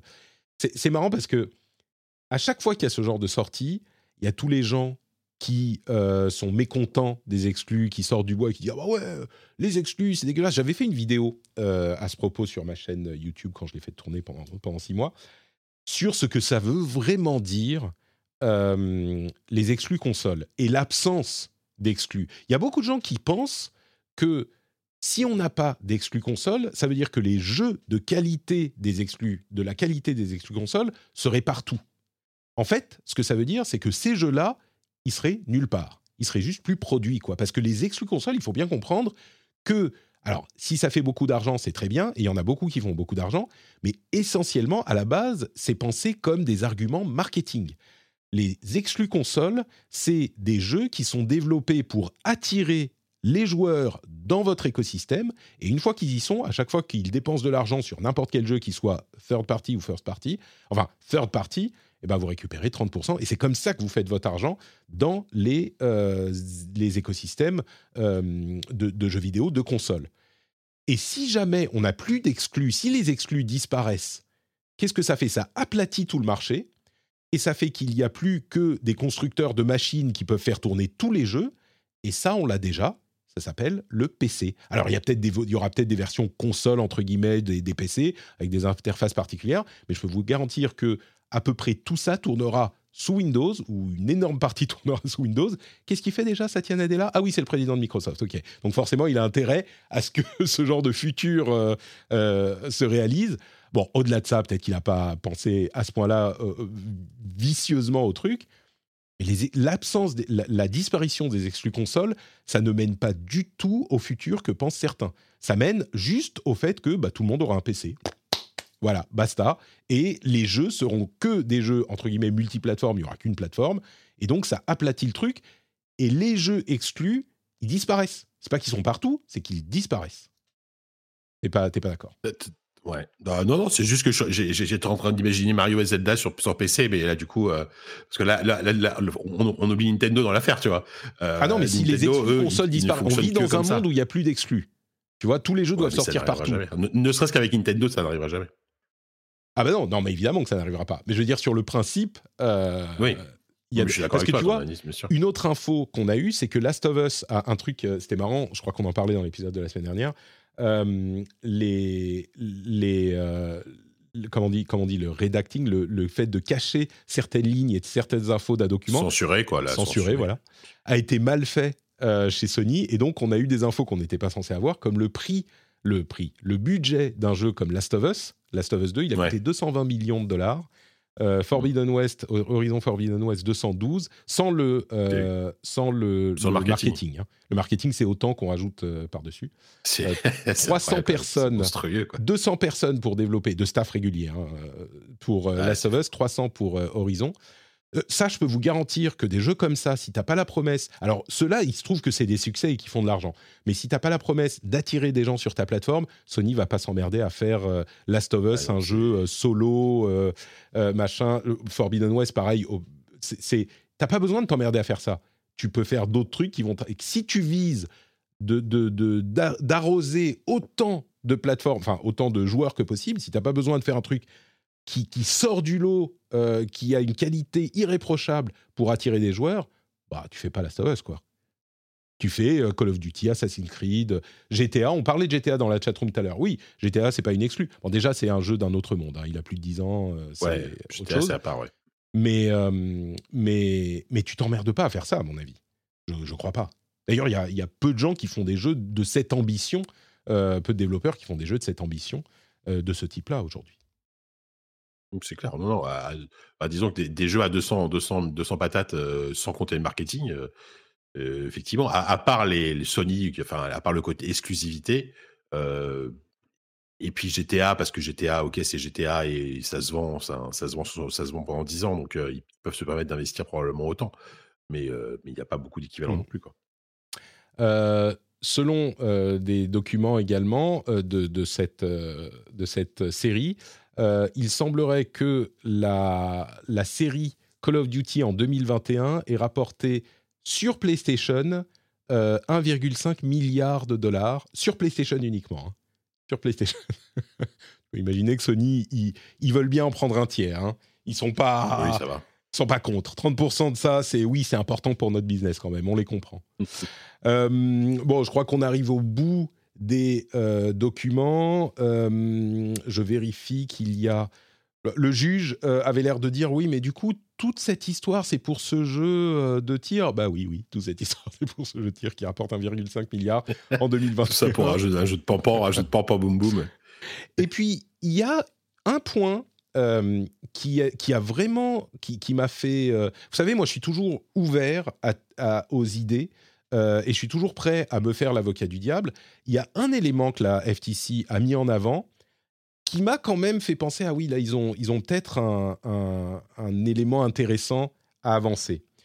L'une des choses qu'ils disent, c'est que ils parlent du cloud gaming et ils disent si Microsoft possède Activision, du coup, ça veut dire que à terme, la situation qu'il est possible d'avoir, c'est que les euh, services par abonnement deviennent super importants et le marché devient un duopole entre le Game Pass et le PlayStation Plus.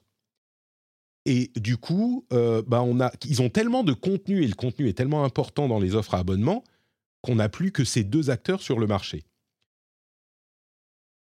Et il y a quelque chose d'intéressant dans cette idée. Évidemment, quand j'y pense un petit peu plus longtemps, je me dis, bah non, il y a Nintendo qui est encore dans le jeu, euh, il y a Steam, il y a euh, Apple, il y a Tencent, il y a, euh, NetEase, enfin, il y a tous ces acteurs qui sont aussi là. Et accessoirement, si on définit le marché comme les consoles haute performance, bah, il y a Microsoft et Sony. Et du coup, quelle est la différence en fait avec le, le, Game Pass et le PlayStation Plus? Bah, on peut se dire quand même que tout le contenu étant si important, Nintendo, ils ont du contenu parce qu'ils ont des grosses IP, mais Steam, en pratique, bon, bah Steam, il pourrait faire un abonnement avec euh, toutes les relations qu'ils ont avec tous les développeurs et faire une sorte d'abonnement euh, et inclure des développeurs tiers. Ça serait le truc des développeurs tiers. Peut-être, mais bon, je sais pas. C'est intéressant de se dire que possiblement, dans un monde où les plateformes, c'est les abonnements, et c'est le monde que voudrait Microsoft avec le Game Pass, parce que faut pas se leurrer, leur Game Pass, c'est une plateforme liée à la Xbox, mais pas complètement euh, identique eh ben, ça pourrait donner quelque chose. Ouais, on est bon, c'est juste, euh, tu vois. Généralement, je suis pas très convaincu par euh, parce que ce que dit la FTC. Là, je me suis dit ah oui, bon, ça pourrait effectivement faire une sorte de duopole, pourquoi pas. Non, mais ça, ça impliquerait ce genre de, choses. Euh, vas-y, vas-y. Est-ce que, du coup, si on n'a pas ce duopole, parce que Microsoft a eu assez de force avec Activision pour créer une offre intéressante, du coup, ça laisse la voie libre à Sony, quoi. Donc, c'est pas qu'il y a un duopole, c'est qu'il y a un monopole avec Sony qui a son, son offre. Euh, bon, je sais pas. Non, mais ce serait, ce serait, marrant, ce serait marrant, non, marrant, je sais pas si c'est le terme, mais ce serait intéressant d'avoir une bataille des plateformes comme ça, comme, comme on l'a aujourd'hui sur la, la SVOD, sur, sur la vidéo, tu vois.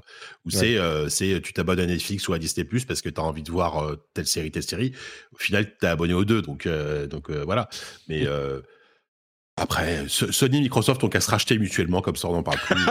puis, on, on, avec un abonnement global à, à, 40 euros par mois, et puis voilà. quoi. C'est ça. Si, euh, si, si, Microsoft, qui sait pas quoi faire de son argent, veut régler le problème, il rachète Sony. Euh, bon, peut-être que ça passera un petit peu, ça aura du mal à passer. Je sais pas si Microsoft aurait les moyens financiers de racheter Sony pour le Pas combien ils valent euh, Sony aujourd'hui Peut-être juste le business PlayStation, tu sais. C'est voilà, juste le ça, business il rachète, PlayStation, pas Sony. Tu sais que pendant longtemps, c'est la PlayStation qui a porté Sony, c'est les seuls qui faisaient des, ah bah, bénéfices, hein, donc c'est peut-être la, Alors, ah bah, séparer la PlayStation de Sony, c'est condamner Sony je, vois mal Microsoft racheter la branche smartphone de Sony, tu vois, par exemple. c'est pas sûr que ce soit un bon plan, quoi. On nous dit 250 milliards Sony dans la chatroom. Merci, merci Captain Prone. Euh, ah, peut-être. Alors, 250 milliards, je pense que Microsoft pourrait. Hein. S'il si, lâche 76 milliards juste pour, euh, pour Activision, ouais, ouais. Je sais pas s'ils ont 250 bah, milliards dans les poches. C'est quand même, mais... quand même plus, quoi. Ouais, ah, tu le finances, hein. tu vas voir un banquier, t'es Microsoft, tu mm. dis bon, j'amène 150 milliards, vous me financez les 100 milliards euh, qui restent. Euh, vous prenez euh, la, licence Last of Us comme collatéral, ça se fait, ça se gère. Le problème, ça sera plutôt face à la FTC, tu vois. Là, il y aura peu de gens oui, pour dire non, ça sera pas du tout anti-compétitif. du tout, pas du tout. Bon, voilà pour l'essentiel des informations qu'on pouvait tirer de ce procès. Encore une fois, on pourrait avoir dans les heures qui viennent euh, une conséquence lourde pour euh, le rachat d'Activision Blizzard avec une décision de, de, l'acter ou d'abandonner de la part de Microsoft. Euh, le procès, le, résultat, le jugement devrait être sous scellé, mais il y a fort à parier qu'un journaliste se trouvera contacté par une source anonyme euh, qui lui dira Eh, tu sais pas quoi Voilà ce qui s'est passé dans le procès. Jason Schreier au hasard. Par exemple. Non, lui, lui c'est généralement des trucs que les gens veulent pas. Euh, oui, oui c'est vrai. C'est plus les coulisses, les coulisses de, de l'industrie et des, des, studios, quoi. Les coulisses un peu sales. En tout cas, vous savez que si vous voulez soutenir le rendez-vous jeu, une chose à faire, c'est pas celle que vous pensez. La chose à faire, c'est de mettre des clés dans un bol. Qu'est-ce que ça veut dire mettre des clés dans un bol? Parce que si je vous dis allez vous abonner, patreon.com slash rdvjeux, vous allez oublier. Ce que vous n'oubliez pas, c'est de mettre vos clés dans vos bols. Et quand vous mettez vos clés dans vos bols, qu'est-ce qui se passe? Ça fait cling, et quand ça fait cling, vous pensez à Patrick, ça fait cling Patrick, et là vous vous dites, ah merde, il faut que j'y pense, allez sur patreon.com slash rdvjeux. Donc mettez vos clés dans vos bols, bon sang, c'est pas dur. C'est simple. Clé, bol, cling, Patrick, rdvjeux, patreon.com slash rdvjeux accessoirement, vous êtes en vacances, vous êtes à la plage, vous avez autre chose à faire, je le comprends, mais vous pouvez y penser. Si vous n'êtes pas en train de vous prélasser sur la plage, si vous êtes, si vous voulez un petit peu de bonheur, c'est dur d'acheter du bonheur. Mais vous savez quoi? Pour 1 euro ou 3 euros ou 5 euros, eh ben vous pouvez vous abonner au rendez-vous jeu et à chaque fois que vous m'entendrez parler dans le rendez-vous jeu, vous direz ah, je suis quand même fier de soutenir ce créateur. Et là, vous êtes un petit peu plus heureux. Donc, patreon.com slash rdvjeux. Merci à tous et à toutes. On passe au jeu auquel on a joué ces derniers temps.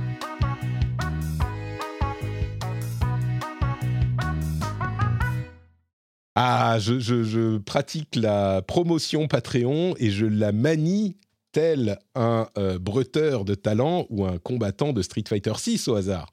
Tu vois, j'essaye de, de, placer. Je, ah, quel niveau de rank dans la promo euh, Patreon? Silver, Gold, Platine? Euh, On verra. Il faudrait un rank, un, C'est quoi le rank le plus haut C'est Platine, non? C'est Master. C'est Master. C'est Master? Ah, bah, tu, serais, tu serais Master, Patrick. Ah, merci, merci. Hi, I'm Kara Berry, host of Everyone's Business But Mine, and I am an all inclusive addict. Enter Club Med, the best all inclusive for you and your family. With resorts worldwide, from their family flagship resort, Club Med Punta Cana, to their only mountain resort in Canada, Club Med Quebec, they have everything you need to relax. With their 20 plus sports activities, wellness programs, you can dine on delicious cuisine and make memories with your family. So book your next getaway with Club Med. Visit clubmed.us or call 1 800 Club Med or your travel advisor. Millions of people have lost weight with personalized plans from Noom, like Evan, who can't stand salads and still lost 50 pounds. Salads, generally, for most people, are the easy button, right? For me, that wasn't an option. I never really was a salad guy. That's just not who I am. But Noom worked for me. Get your personalized plan today at Noom.com. Real Noom user compensated to provide their story. In four weeks, the typical Noom user can expect to lose one to two pounds per week. Individual results may vary. Dis-moi, quoi as-tu joué ces derniers temps, Jika Ouh là là, ça n'arrête pas les jeux vidéo. hein. On, on aime bien jouer à des jeux vidéo euh, et, et surtout à plein de jeux différents. Et euh, on n'en peut plus parce qu'il y, a- il y a trop de jeux. Et encore, il y a, moi je fais des. À chaque fois, tu sais, je, pré- je prépare quand, quand je prépare l'émission. Vraiment, tu sais, limite, je fais des listes. Je, je, je barre des Mhm. trucs. Quand je, non, ça, ça, j'en parlerai dans deux semaines parce que bon, euh, j'ai pas encore assez joué. Et puis là, ah, c'est, j'en peux plus. Non, alors. Euh, Ce que tu es en train de euh, dire, en fait, JK, c'est que. C'est ça que tu es en train de dire. Ah oui, oui, ça- oui, oui. Après, on va, pas se mais oui, c'est vrai que c'est c'est quand même, c'est quand même une période, euh, on s'ennuie pas, quoi. Euh, alors, j'ai- je joue à Final Fantasy XVI. Euh, Hmm. Peut-être que ça te surprend, je ne sais pas, mais euh, je suis, euh, je suis dans actuellement. Je, allez, je suis, je suis peut-être. Alors, je, je, je- je- je- j'ai pas la prétention de dire que je l'ai fini. J'en suis peut-être à, un- à un bon tiers du jeu, donc j'ai quand même Mhm. quelques heures au compteur. Euh, écoute, c'est c'est plutôt un, un jeu que je que j'aime bien, plus que bien actuellement. Je passe un, vraiment un, super moment dessus. Euh, après, moi, j'ai une approche très euh, très euh, très profane de FF parce que bon, c'est tu le sais sans doute, mais c'est une série que je connais assez mal de base. Moi, j'ai vraiment découvert, bah, typiquement, j'ai découvert FF7 euh, il y, a, il y trois ans avec le remake, tu vois. Et justement, j'ai comme comme j'ai adoré le remake de, de Final Fantasy VII, voilà. je- je- du coup, j'ai commencé un peu à suivre à suivre à suivre le- le développement de FF16 et ce que j'en voyais me, me plaisait bien. Euh, le, le- que ce soit le ton du, enfin, le ton du jeu, visuellement, le, en termes d'ambiance, etc., euh, le système de combat, je dis franchement, ça, ça, ça me botte bien. Donc du coup, euh, du coup, je m'y suis mis. Et c'est vrai euh, que euh, c'est un jeu en fait qui est, qui est bourré de qualité, en, notamment en termes de mise en scène. Alors, si on accroche à l'univers, si on accroche à l'histoire, parce que c'est un jeu qui est très bavard, c'est un jeu où tu vas poser la manette parfois pendant, pendant 15 minutes à écouter des, à écouter des gens parler. Voilà, c'est évidemment l'héritage, l'influence de, de, bah, de Game of Thrones, et il, est, il est évident. Et, euh, et, et ça, ça c'est vrai que si, si on n'est pas dans ce délire-là à la base, ça, ça passera pas. Euh, mais par contre, c'est vrai que c'est un jeu qui est vraiment, en termes, c'est un peu des montagnes russes, euh, mais en termes de, de, plaisir de jeu, parce que Hmm. tu peux effectivement passer 2-3 heures euh, complètement dingue avec des, des, des combats, des, une mise en scène qui est très, très, très puissante, parce que ce qui est, ce qui est marrant, c'est euh, il y a un côté très sérieux, très premier degré dans le jeu, avec des dialogues, des trucs un petit peu profonds, etc., euh, que tu vas suivre. Et juste après, un, combat digne de n'importe d'un énorme shonen manga euh, complètement euh, complètement dingue en termes de mise en scène, tu vois, qui, qui, voilà. Et, du coup, tu, tu t'en prends plein la tronche et, c'est super. Enfin, moi, ça, c'est vraiment les meilleurs moments du jeu, hein, clairement. Et puis derrière, tu vas avoir effectivement des moments. Des moments de te dire mais t'as l'impression d'être revenu sur un sur un jeu PS2 tu vois en termes de gameplay avec des trucs euh, des des get FedEx euh, enfin voilà t'en t'en as déjà parlé la semaine dernière ou non il y a deux semaines euh, euh, quand quand le jeu est sorti mais ça a été évoqué typiquement les caisses secondaires elles sont globalement assez nazes dans le jeu Ouais. euh, euh, en- bon, ça va parce que tu peux les zapper. Il y a juste quelques moments où tu es obligé de faire des, des, des pseudo-quêtes secondaires pour avancer, donc c'est- un peu chiant. Euh, donc c'est- un jeu qui est vraiment euh, qui a, qui a des hauts, des bas, qui a des très très hauts, qui a des qui a des bas qui qui a des très très bas, je pas jusque là, mais qui a, qui a des moments un peu euh, voilà où ça retombe un peu. Euh, mais par contre pour le moment le, le- les moments très très hauts l'emportent sur le reste et euh, et et, vraiment, je suis, je suis quand même assez. Ouais, et, je, et je trouve que c'est un jeu hyper intéressant parce que euh, Fi- Fi- Final Fantasy, c'est quand même une série historique, euh, une très grosse série chez, chez Square Enix, c'est la, la plus grosse série de JRPG, je pense, euh, aujourd'hui. Oh, ouais. c'est une série qui, à chaque, à chaque épisode, arrive, essaye en tout cas, quasiment à chaque épisode, arrive à se, à- à se remet constamment en question, quitte à faire des choix qui ne plaisent pas à tout le monde. Et on l'a vu, on le voit clairement avec cet épisode. C'est un des épisodes les plus décriés. C'est-à-dire qu'il y a vraiment soit tu adores, soit tu détestes. J'ai Ouais. l'impression qu'il n'y a pas juste milieu avec ce jeu. Euh, parce qu'en fait, ils ils font des choix et ils s'y tiennent. Et ça, je trouve ça intéressant, tu vois. C'est marrant parce que Sky Marmot nous disait, c'était bah, il y a deux semaines justement, euh, c'est un jeu qui va faire beaucoup parler. Il y a des gens qui vont beaucoup aimer Ah, des sûr. gens qui vont beaucoup détester.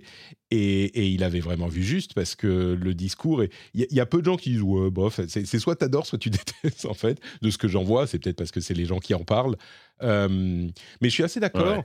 Euh, moi, j'ai continué à avancer un petit peu et puis je me suis perdu dans, dans Street Fighter. Mais j'avoue que si Sky Marmot nous avait pas dit que le jeu en fait euh, change beaucoup à la moitié et que euh, le début n'est qu'un tutoriel pour ce qui vient après, euh, j'aurais peut-être arrêté. Et d'ailleurs, euh, bon, j'ai pas, j'ai pas joué autant que j'aurais voulu parce que j'avoue que moi, la monotonie du truc, même s'il y a des moments spectaculaires, euh, la monotonie m'a un petit peu sorti du jeu. Euh, tu parlais de quête FedEx, il y a des moments où euh, bah, la mise en scène est excellente, mais il y a aussi plein de moments où bah, tu es dans, une, euh, dans le hub, où tu as des conversations avec des gens, Ouais. et c'est vraiment Ah oui, là, c'est chant cheap. contre chant avec Ah oui, lip sync scripté, où vraiment, là, tu retombes, quoi. Euh, c'est pas trop gênant, hein, je, dis, je, par- je prends pas de...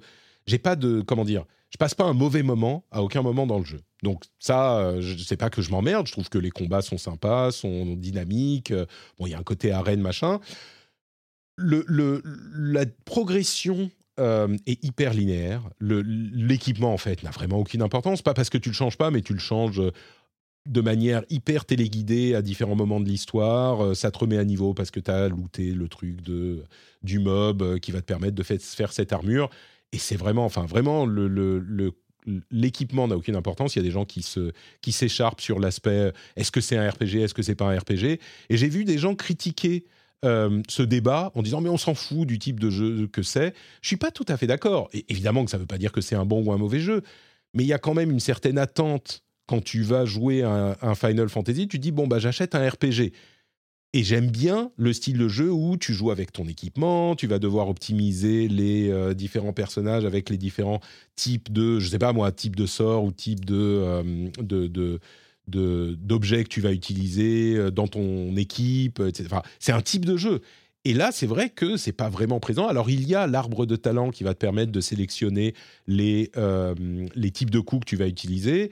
Ça, ça joue, mais c'est vraiment typique d'un jeu d'action. Donc, il faut comprendre et, accepter que dans ce jeu-là, il y a très très peu d'éléments RPG. C'est pas grave. Et, et je suis pas en train de dire oh c'est pas un RPG donc c'est horrible machin. Mais mais je pense pas qu'il est illégitime de faire remarquer que bah oui c'est pas vraiment un, RPG dans le sens où on entend euh, RPG, c'est-à-dire gestion d'équipement machin. C'est pas le sens premier de RPG qui est jouer un rôle. Ça va toujours perturber qu'on assigne à- au type d'équipement le nom. Bref, il y a tout un historique pour ça, mais euh, mais donc c'est très très linéaire au niveau de l'équipement. Si votre kiff c'est d'optimiser l'équipement, alors là le jeu c'est carrément pas pour vous quoi. Euh, Non, bien sûr. donc je- moi je crois que là j'ai encore envie de jouer. C'est problématique avec euh, les vacances des enfants parce que euh, bah, j'ai pas le, le temps et je peux pas jouer à ce jeu. Alors clairement pas pendant qu'ils sont à côté. Euh, mais mais j'ai envie de continuer à jouer. Mais j'avoue que euh, ça m'a refroidi par rapport à la, démo que j'avais beaucoup beaucoup aimé. Là, c'était un petit peu monotone. Donc, euh, mais ce que ce qu'avait dit euh, Sky Marmot me donne de l'espoir et enfin de l'espoir. J'ai envie d'avancer pour voir ce qui se passe quoi. Et l'histoire est passionnante et le coup de le, type. Alors il y a un petit peu de manque de subtilité, mais mais l'univers type médiéval euh, héroïque, je sais plus comment ça s'appelle, à la euh, médiéval réaliste, héroïque fantasy réaliste, fantasy Ouais, réaliste. Da- Dark Fantasy ou Dark, euh, ouais. Je je trouve que ça marche. ouais. euh, bon, donc à voir. Art Mais- Fantasy, peut-être. Hmm. Ouais, non, non, c'est, et co- comme je disais, enfin, voilà, c'est vrai que il faut, il faut savoir dans quoi on met les pieds. Euh, tu l'as dit, c'est pas un RPG. Enfin, c'est pas un RPG au sens traditionnel dans lequel on l'entend. Non, c'est Euh, une action, il y a, quoi. il y a- et, et dans le chat, il disait qu'il y a plus de RPG dans un God of War. C'est, probablement vrai, tu vois. Ah bah en oui, termes oui. de mécanique pure, tu vois. de mécanique, de Euh, type d'équipement, ouais, euh, de- ouais, ouais. ouais, complètement. Par contre, il y a quand même un esprit, euh, je trouve, bah, malgré tout, qui est respecté, tu vois, sur Final Fantasy, euh, euh, les personnages, l'histoire, euh, tu vois, un truc un Mm. peu avec un, avec un scope assez énorme. Et puis, évidemment, sans parler de la mise en scène des combats et des invocations, etc., qui sont, qui sont complètement dans, qui sont complètement Final Fantasy euh, à ce niveau-là, quoi. À quoi d'autre as-tu joué? Alors, écoute, on va aller, là, on va rentrer plus dans, dans un truc un peu plus euh, dans, dans mon, dans mon domaine, on va dire. Amnesia the Bunker, j'imagine, Patrick, que tu n'y as pas joué. Et tu n'y crois pas. Ah, Je ne compte pas y jouer. voilà, bon. Euh, bah, c'est dommage parce que c'est vachement bien. Ah, Tu je devrais. n'ai aucun Euh, doute là-dessus. C'est euh, franchement, euh, tu, tu le sais, hein, moi j'adore les jeux d'horreur. Euh, Celui-là, ça faisait longtemps que j'avais pas eu autant de mal à avancer dans un jeu d'horreur. Pas parce que c'est nul, mais parce que ça fait ça fait flipper sa race. c'est terrible. En fait, c'est alors et, je trouve que je remets un peu dans le contexte. Amnesia, c'est le quatrième jeu donc euh, de la de la série Amnesia. Euh, c'est un jeu qui est développé par euh, par Frictional Game. Après Amnesia Dark Descent, Amnesia Machine for Pigs, bon c'était pas eux, mais bon voilà. Amnesia Rebirth il y a trois ans maintenant et The Bunker. The Bunker, c'est vraiment une, une une rupture assez forte par rapport aux précédents jeux, ou qui étaient des jeux d'horreur assez linéaires, basés sur l'histoire. Il y avait l'exploration, etc. Là, en fait, on est plus sur un truc euh, un peu bac à sable. Ils ont, un concept de jeu assez intéressant. On est un, je, le pitch en, rapidement. On est un soldat euh, pendant la Première Guerre mondiale qui euh, se retrouve, on va dire, malgré lui, coincé dans un bunker. Tout le monde est mort. Euh, Il y a un éboulement qui l'empêche de sortir. Il doit trouver un moyen. Il, trouve, il, il doit trouver un moyen de sortir. Voilà. L'histoire, c'est Déjà, plus- rien que cette que description, tu, tu me fais hyper ventiler là. Voilà, c'est ça. Ça me stresse euh, rien qu'à voilà. On pense qu'il est seul, mais évidemment, il n'est pas tout à fait seul, puisque pourquoi tout le monde est mort? Parce qu'il y a une créature qui rôde, une créature qui a beaucoup trop de dents, pour être honnête. C'est voilà. Euh, et en fait, euh, pensez un peu à, à Alien Isolation en termes de gameplay, puisqu'on est sur un truc qui va mélanger euh, de l'exploration, de l'infiltration, avancer tout doucement pour éviter de, bah, de se faire attraper. Euh, Ça fait vachement ce qui est penser génial, à c'est que comme euh, rien que les images et c'est. Ouais, c'est- Ouais, ouais, voilà, c'est c'est un petit peu. Enfin, en termes de gameplay, c'est quand même assez aspiré, pardon, de Alien. Et euh, ce qui est rigolo, c'est que tu dois évidemment, quand tu explores en fait le, manoir pour avancer, euh, le manoir, le bunker, pardon, euh, tu dois éviter de faire du bruit. Et par exemple, rapidement, quand euh, quand les lumières s'éteignent parce que tu as un générateur que tu dois alimenter, que, que tu dois alimenter en essence, et si jamais la jauge se, vide pendant que tu es en train d'explorer, tu te retrouves dans le noir. Et à ce moment-là, ta, seule lampe, c'est une sorte de truc à, vraiment à l'ancienne que tu dois alimenter, une sorte de dynamo que tu dois, tu- que tu dois alimenter en tirant. Évidemment, quand tu tires, ça fait du bruit. Donc, faire du bruit, ça veut dire attirer, attirer, attirer le, le monstre. Donc, en fait, tu, passes ton temps à savoir, que- voilà, que- comment je m'en sors. Euh, par contre, il y a une progression qui est complètement euh, non linéaire. C'est ça qui est, qui est super bien. Euh, tu dois vraiment, tout, tout est, euh, tout est complètement organique. Tu dois vraiment regarder la carte, où est-ce que tu dois aller trouver des objets pour te démerder, etc. Et tu as souvent plusieurs façons. En fait, il y a, il y a un petit côté immersif sim, on va pas se mentir, c'est pas aussi précis et puissant qu'un ou, euh, ou un Dishonored, mais mais en tout cas, c'était la volonté du jeu. En fait, le jeu, en, fait, ce, ce concept-là est à la fois une qualité et un défaut. C'est-à-dire que à chaque fois, en fait, tu as, une sorte de safe room qui est le point de départ de ta base, euh, qui va te permettre en fait régulièrement d'aller, de partir en expédition pour trouver des objets, etc., pour t'en sortir.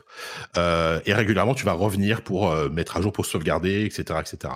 Euh, ça a l'avantage de justement d'avoir un gameplay génial parce que tu t'empares vraiment des lieux, tu, tu apprends à les maîtriser, tu, euh, tu vraiment tu explores et tu finis par connaître ces lieux être un peu plus à l'aise.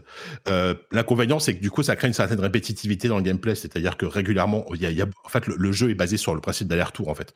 Et il y a, presque un côté roguelite, c'est c'est assez marrant euh, dans, le jeu, alors que c'est pas un jeu rogue, hein, il y a, il y a- il y a pas de génération aléatoire ou choses comme ça. Mais du coup, vraiment, c'est basé sur des runs, en fait. Tu, tu reviens constamment à ton point de départ, tu recommences, etc. Et à chaque fois, tu vas un peu plus loin.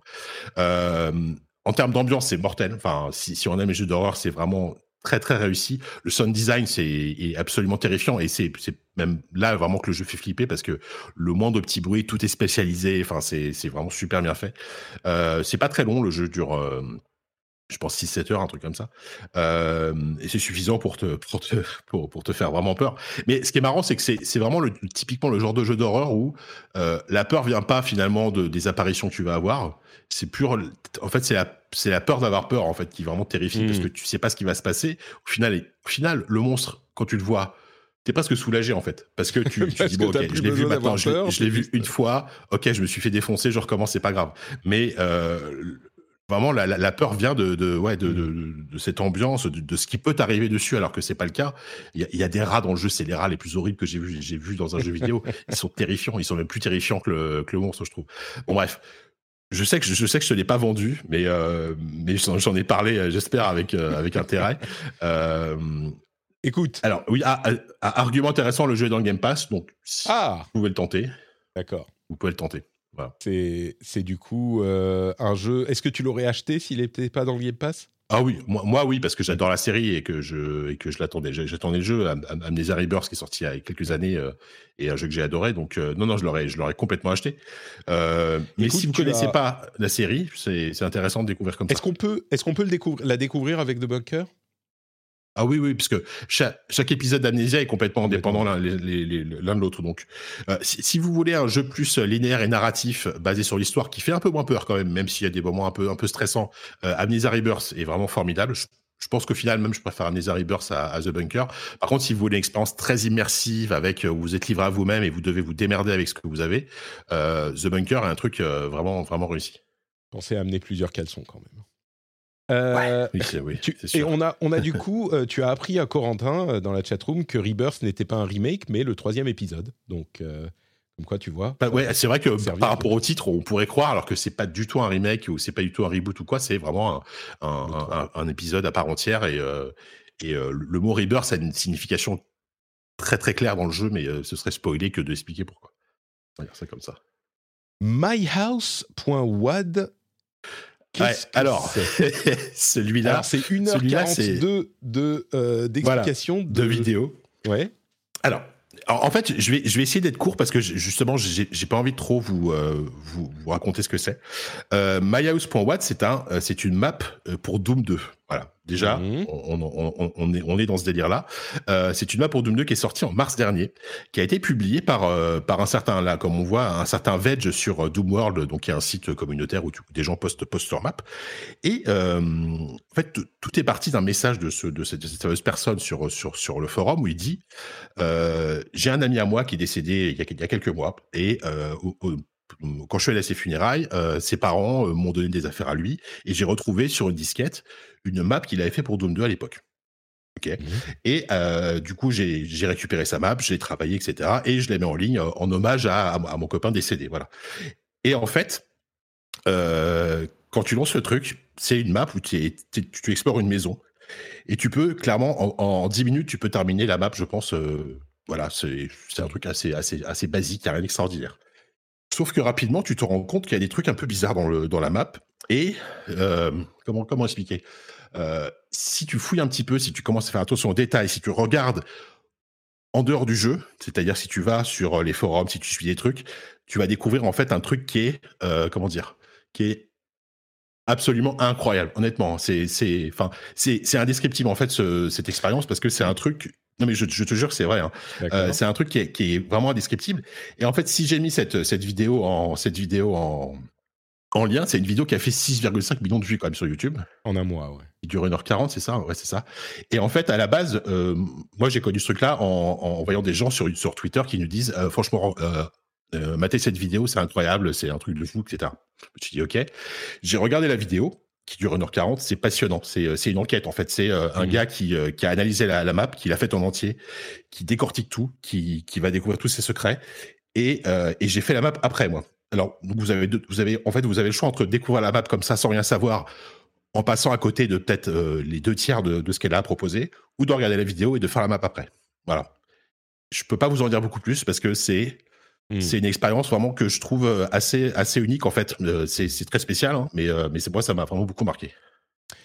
D'accord, écoute, mystérieux mais, mais intéressant. moi j'aime beaucoup ce genre de vidéo. en fait, c'est intéressant parce que, ouais, déjà la vidéo est géniale euh, et en fait c'est ça mélange euh, comment dire ça mélange de l'exploration un peu d'horreur ça mélange des, des mythes ce qu'on appelle les, les creepypastas sur internet donc des histoires fantastiques euh, que les gens s'inventent sur les forums et ce que j'aime beaucoup c'est que le jeu va au-delà du jeu encore une fois faut sortir du jeu par moment il y a des fichiers à découvrir il y a des journaux mmh. il y a des journaux intimes à lire des choses comme ça c'est enfin c'est vraiment un truc complètement dingue. Vraiment moi j'ai adoré cette, cette expérience et que ce soit la vidéo et le jeu c'est génial myhouse.wad. Euh, je mettrai le lien dans, la, dans la newsletter, du coup, elle y est déjà. Mettez le lien sur. Euh, bah, en fait, le plus simple, c'est de mettre le lien dans la vidéo. Si vous voulez pas vous spoiler euh, et que vous voulez découvrir le truc, bah, allez dans le lien de, sur, YouTube, il y a tous les liens pour télécharger la, la map et l'installer. Si vous voulez faire comme moi et regarder la vidéo et jouer après, c'est une expérience qui est tout à fait intéressante aussi, mais voilà, les, les deux sont valables. Quoi. Super. Merci beaucoup. Euh, je me regarderai ça quand j'ai deux minutes. Ça, ça a l'air. Je l'ai déjà sauvé dans ma liste euh, Watchlist. C'est hyper bien. C'est vraiment hyper bien. Alors, je, je, pense que pour toi, Patrick, à, jouer, c'est peut-être un peu flippant. Il y, y, a vraiment des moments un peu, très très bizarres. Non, mais... Ah oui? Non, je te jure, hein, je te, je te jure qu'il y a des moments où tu n'es pas bien dans le jeu. Hein. Enfin, il y, a, vraiment des moments très très particuliers. En fait, c'est c'est pas un jeu où tu vas avoir des jumpscares, etc. Par contre, il y a des moments qui peuvent vraiment te, te faire sentir euh, un peu mal à l'aise. Qu'est-ce qui est en train de se passer? Je pense que pour toi, regarder la vie. Par contre, la vidéo, ouais, tu, tu peux la mater parce que c'est passionnant à regarder. C'est une vraie enquête. Et, et, et voilà. D'accord, très bien, très bien. Bon, euh, dans la chatroom, les gens nous disent on est déjà en train de chercher le fichier. Euh, je vous ai mis le lien vers la, vers la vidéo, donc euh, vous pourrez trouver tout ça. De mon côté, qu'est-ce qui s'est passé? Ben, Final Fantasy XVI, comme je te le disais. j'ai évidemment joué à Final Fantasy XVI, mais, et on en a déjà parlé, mais j'ai aussi joué à Street Fighter 6. et Street Fighter 6 en mode. Euh, alors, attendez, je peux pas voir mes vidéos. Je voulais voir mes, mes vidéos euh, euh, VOD sur Twitch, mais je ne peux pas. Bah, c'est pas grave. parce que j'ai joué un petit peu à Street Fighter 6. Je peux vous dire, je suis. Si on fait la petite partie, quand même. Street Patrick 6. Et du coup, il y a deux parties en fait dont, euh, dont je vais vous parler. D'abord, ma progression Street Fighter, euh, Street Patrick 6, où je suis arrivé avec Manon. Jika, je te vois te mettre, euh, genre, le, te, te, te, remettre dans ton siège, genre, c'est bon, là, on est oh parti pour une demi-heure où je vais dormir. Je, je, vais, je vais discrètement aller me commander un McDo et puis. Mais il y, a, vraiment eu un truc de fou qui s'est passé hier. Mais euh, ma progression, je continue à jouer Manon qui jette les gens par terre euh, en faisant son incroyable judo euh, de, mannequin. C'est super, super fort. Et je suis, j'ai progressé jusqu'au, jusqu'à Gold 3, Gold 4. je n'ai jamais, dans un jeu de combat de ce style, réussi à progresser aussi haut que ça. Et je me rends compte à ce stade que les, les joueurs commencent à être vraiment enfin, tout le monde est juste au-dessus de toi et bon pour toi, mais là, ça commence à être vraiment important de faire très attention à euh, son placement, euh, faire attention à ce qui se passe avec l'adversaire. En, fait, en gros, à ce niveau, pour progresser à platine, euh, tu peux plus juste avoir ton plan de jeu et le, le mettre en place dans la partie comme tu le faisais, sans prendre en compte ce qui se passe chez ton adversaire. Il faut vraiment que tu testes ce que va faire ton adversaire, non pas le personnage qui joue, mais son adversaire, son style de jeu spécifiquement, que tu le testes un petit peu et que tu t'adaptes. Et c'est hyper dur pour moi qui, en fait, euh, avait déjà beaucoup de mal à maîtriser un style de jeu euh, à la base pour, euh, pour enfin, vraiment maîtriser mon style de jeu et le mettre en place dans le jeu, genre faire les bonnes combos, faire les bons... les, prendre les bonnes décisions au bon moment en fonction de ce qui se passe, mais genre, je suis à cette distance, faut que je fasse ça. Je suis à euh, contre tel perso, faut que je fasse ça. Maintenant, ça, ça marche plus, c'est plus suffisant. Il faut vraiment que dans les premiers moments du round, je, je teste un peu comment l'ennemi va réagir et puis adapter mon plan de jeu en fonction de son style de jeu. C'est c'est pas évident pour moi mais j'essaye. Et puis, il y a aussi des conneries que je fais régulièrement, genre les, les, recommandations que je donne aux débutants, genre faut parer absolument tous les coups et pas essayer de mettre des coups en retour parce que tu vas t'en prendre dans la gueule. Il faut faire attention quand on te saute dessus à utiliser tes coups anti-air euh, et, pas paniquer et faire autre chose. Et arrêter d'utiliser le drive impact qui se fait rétamer à chaque fois. Et ben moi, je fais toutes ces conneries et j'arrive pas à, à m'en départir. J'ai tellement les réflexes, il faut que je travaille sur moi, mais au moins je vois ce qui va pas. Donc, on verra si je vais pouvoir continuer à progresser. Je sais pas, mais euh, je maintiens en euh, Gold 3, 4. Euh, on verra si je réussis à aller plus loin. Je pensais pas pouvoir rester en 4 en fait. Et en fait, j'ai réussi à me, maintenir en 4 assez, assez longtemps. Euh, mais il y a des, ça commence à devenir vraiment compliqué. Mais au-delà de ça, on a fait hier en fait une petite après-midi, même pas une heure, deux heures, où j'ai commencé à streamer Street Fighter. Et c'était le, le, dojo de Street Patrick on s'est retrouvé en fait dans ce mode Battle Hub. Tu te souviens du mode euh, Battle Hub, JK Tu te souviens de ce que c'est la salle d'arcade virtuelle? Oui, c'est la salle d'arcade où t'attends, c'est le multijoueur quoi. C'est ça, c'est le multijoueur. Euh, et en fait, tu as euh, par région une centaine de salles d'instances différentes, et tu peux dire à quelqu'un, eh ben on se retrouve dans Europe 03 par exemple. Et c'est là qu'on s'est retrouvé hier. Donc j'étais en train de streamer, on était en petit comité. Euh, et, je disais aux viewers, bah, rejoignez-moi sur euh, Europe 03. Vous venez dans la petite euh, alcôve en haut où il y a quelques machines et on se fait des parties entre viewers. Et donc, ils venaient un petit peu comme ils allaient dans une salle d'arcade. Et il y a eu quelques, quelques viewers qui sont venus, euh, des gens euh, de différents niveaux. J'ai réussi à tenir tête à, deux platines, donc j'étais très fier de moi. Il y a un diamant qui est venu aussi, il jouait, jouait Blanca, mais il m'a il explosé, mais explosé. Je ne sais pas comment gérer Blanca avec Manon. Et, je lui ai pris un round, mais j'ai bien senti, et il l'a confirmé, qu'il jouait pas à fond, à fond. Et après, il me disait, ouais, on joue tranquille. Ça m'a énervé. Je lui ai dit, non, faut que tu ailles à fond. Tu me bats, tu me bats, c'est pas grave. Et, euh, mais il s'est passé un truc, vraiment un drama digne d'un film, de Bruce Lee pendant cette session. En fait, c'était euh, un, On se retrouve en haut et il y avait l'un des membres du Discord qui est venu participer, et vous, je vous en avais déjà parlé, c'était Julian qui est l'un des membres du Discord, qui a débuté vraiment euh, Street Fighter avec Street Fighter 6 et qui joue en mode moderne et qui joue euh, Manon en plus, en l'occurrence, il a joué Manon, et à qui j'ai donné des conseils. Donc je suis un petit peu le sensei, tu vois, de, de Julian. Et il a réussi à monter. Euh, je lui ai donné des conseils, genre les conseils vraiment hyper développés dont je vous parlais, hein, genre faut parer les coups, faut taper les gens qui vous sautent dessus avec vos coups qui comptent les gens qui sautent dessus. Ces trucs vraiment compliqués, tu vois. Et il est venu et, il, est, il a atteint le niveau euh, Gold 1-2, je crois. Donc vraiment, c'est l'élève qui rattrape le maître. Et on se lance dans des parties. Et là, je me dis, mais il faut pas que je perde. Quoi. Je, suis, je joue au jeu de combat depuis 30 ans. Et lui, il a commencé euh, Street Fighter il y a un mois. C'est pas possible, je vais l'exploser. Et en fait, premier combat, je crois que c'est lui qui a gagné. Le drame, le drame. Il m'a battu et vraiment, c'était euh, l'élève qui a rattrapé et dépassé le maître. On a continué un ou deux combats, trois combats. Euh, c'était relativement, euh, relativement équilibré. Et après un combat que j'ai perdu, tout à coup, qui débarque dans, la, dans le bureau Qui débarque dans le studio? Ma fille. Ma fille débarque dans le studio, ma fille de deux ans, et elle dit Jouez Donc elle arrive, je dis Ah, tu, tu, tu veux jouer? Et, clairement, elle avait compris que son, son père s'était fait trahir par son élève. Et donc, elle, a, elle, a, elle est venue sur mes genoux. Je lui ai donné la manette et elle a commencé à se battre. Elle a éclaté tout le monde. Mon ancien, mon ancien élève euh, qui était devenu plus fort que moi. Et incroyable, elle a réussi à utiliser un bouton sur lequel elle a appuyé sans discontinuer, avec beaucoup de courage.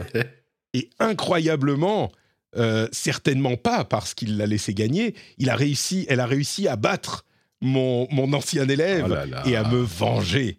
Et là, je peux dire que j'étais fier. je peux dire que j'étais fier. Elle était, elle était également, évidemment, hyper fière. Deux combats, hein. pas un, deux, ou deux rounds peut-être. Mais elle a réussi à le battre.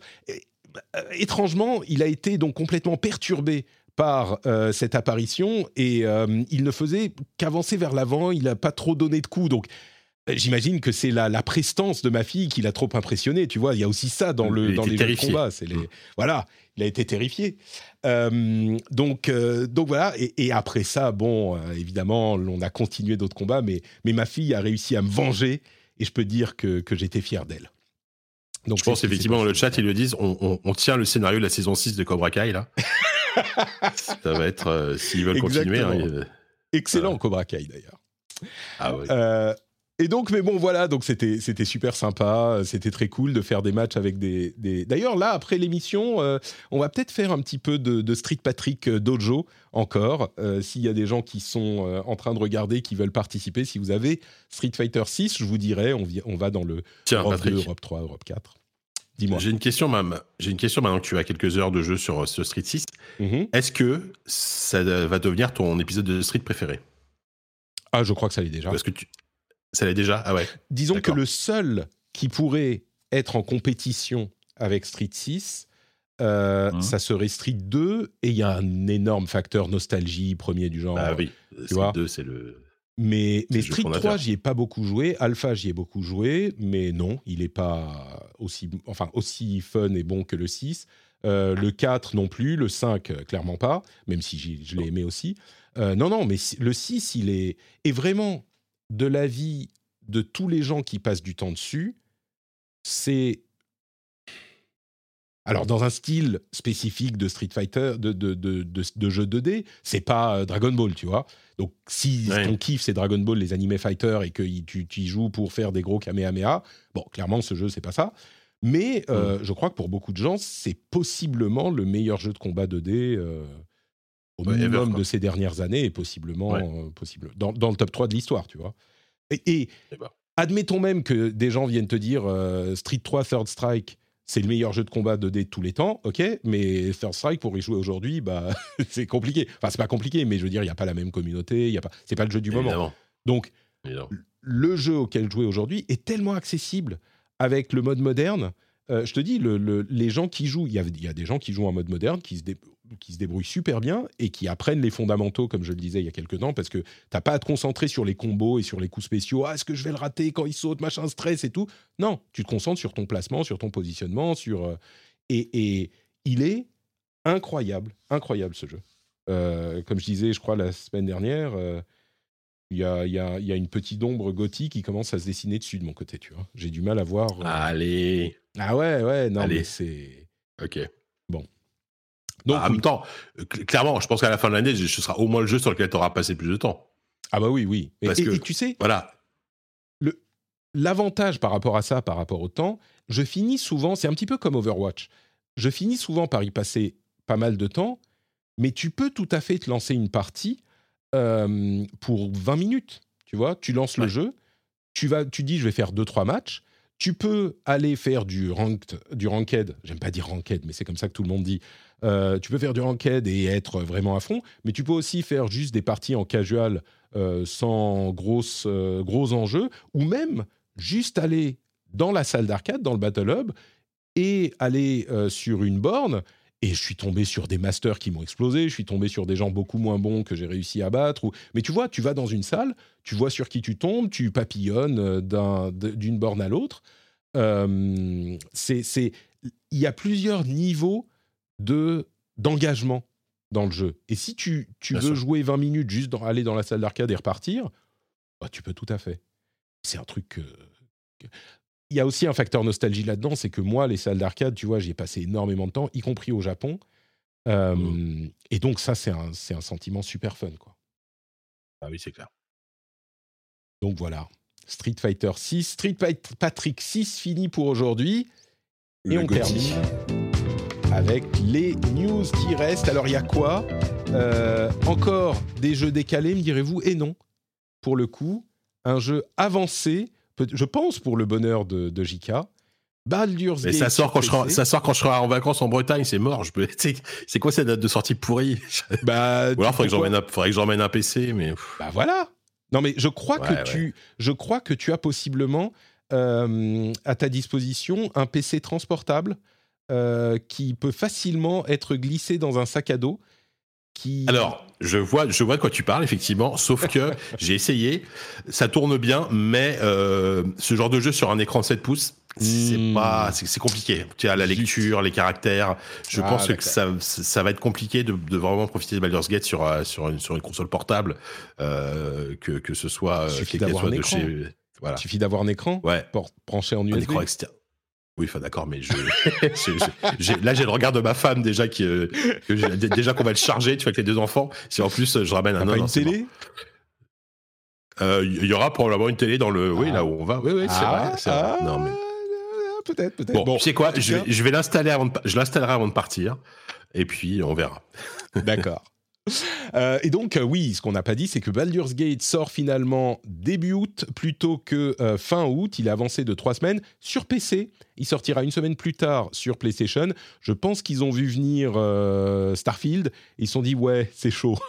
la version PC est prête. la version PS5, on peut la décaler. Donc, sortons sur PC en début août et ça va mieux se passer que ça. Donc voilà, Baldur's Gate arrive début août. Euh, tu pourras nous en parler quand tu reviens dans le rendez-vous jeu, je suis sûr.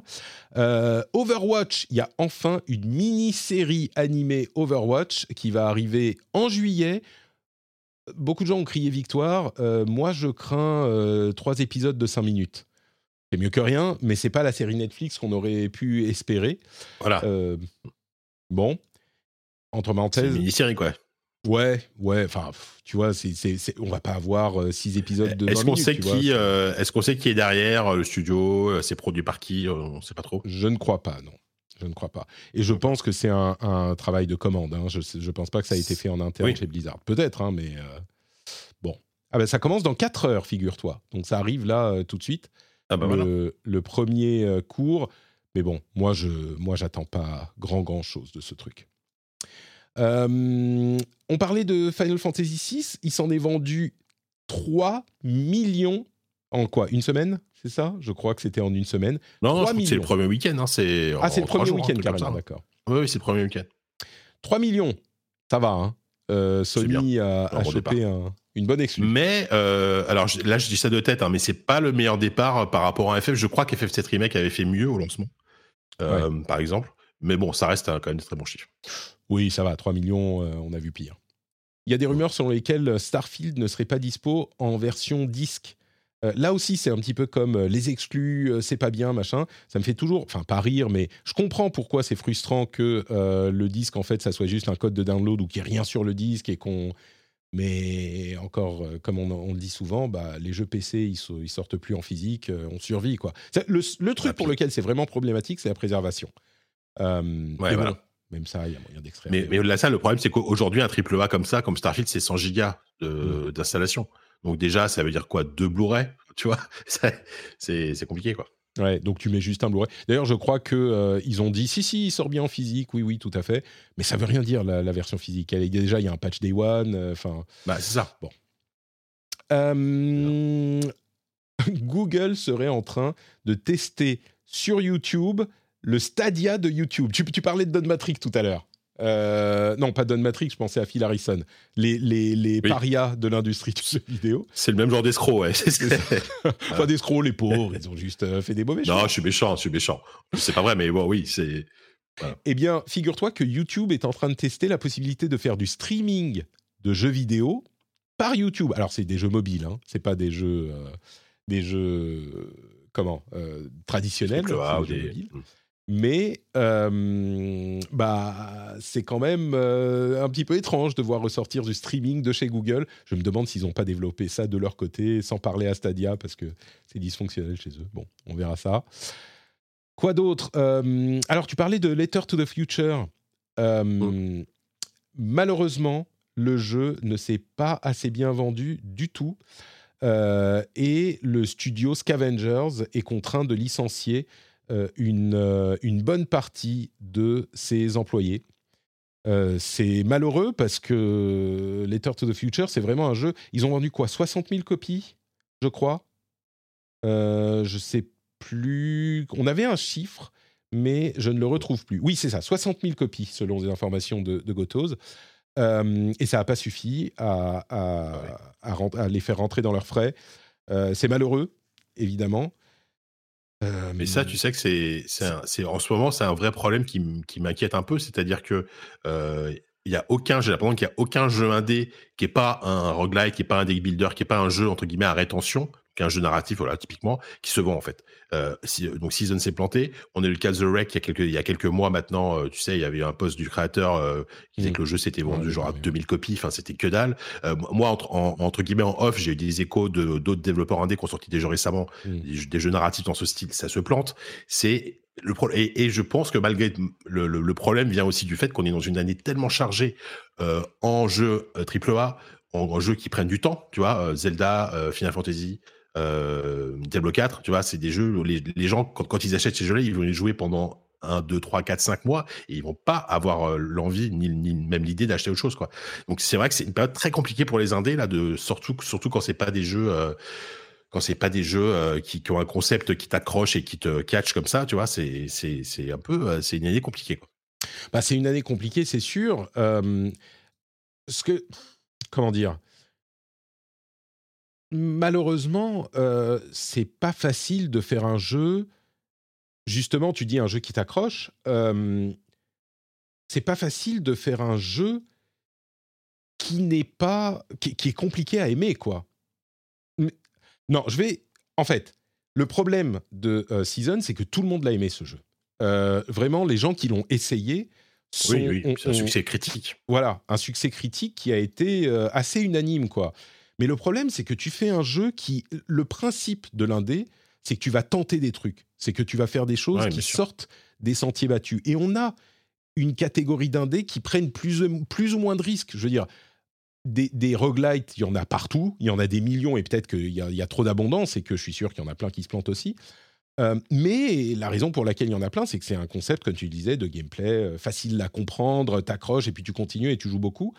Si tu tentes un truc qui est euh, hyper, parce que Season, moi j'y ai pas joué, mais l'impression que j'ai eue, c'est que c'est pas juste narratif, c'est très lent, il y a pas beaucoup de gameplay, tu vois, c'est c'est dur de vendre ça à des à, des joueurs. ça, je comprends complètement. et et du coup, le comment dire, c'est faut que je sois prudent dans ce que je dis parce que je veux pas paraître euh, insensible en quelque sorte. Mais un jeu qui est vraiment atypique, qui a une proposition, je suis désolé et je suis déçu que ça ne prenne pas et que ça leur permette pas de, de, continuer leur aventure euh, dans la boîte. Mais évidemment que quand tu vas prendre des risques et essayer de faire un truc qui est euh, qui sort des sentiers battus et qui va, alors parfois ça marche super bien, mais parfois tu fais ton truc comme une œuvre d'art pour faire une œuvre d'art et ben ça, ça, ne trouve pas d'écho avec le marché, quoi. Et malheureusement, euh, tu vois, il n'y a pas de tu, vois ce que je veux dire? Euh, Chez les non, Mais complètement. Non, mais je suis, et je suis d'accord avec toi. C'est des jeux qui sont difficiles à vendre. Et, mm. j'ai conscience que moi, mon, profil entre guillemets de, de gens de, de, qui va avant tout s'intéresser. Aujourd'hui, moi, c'est vrai que typiquement, moi, là, quand, quand je fais le bilan de la fin de l'année, euh, la, la, moitié de mes gotis, ça va être ce genre de jeu qui s'est pas mm. vendu, tu vois. Ouais, et, euh, et mais, mais j'ai bien conscience que je suis, je suis une exception, tu vois, dans, dans, dans, dans le public. Enfin, voilà. Mais donc, et c'est des jeux qui sont super difficiles à vendre. Et ça, ça c'est clair. Et encore, Season, tu vois, il avait quand même une réalisation, un, un truc, tu vois le trailer, tu dis, ah, c'est joli, ça a de la gueule et tout. Après, est-ce que tu vas dépenser tes 15 euros pour y jouer, c'est autre chose, mais voilà. Season, c'est 60 000 copies, comme tu le disais. The Rex, c'est 2000, quoi. Donc, euh, déjà, là, il y a 2000. Euh, ouais, t'imagines la différence. Alors, euh, The Wreck a coûté infiniment moins cher que Season mm. parce qu'ils étaient, ils étaient pas beaucoup à le développer.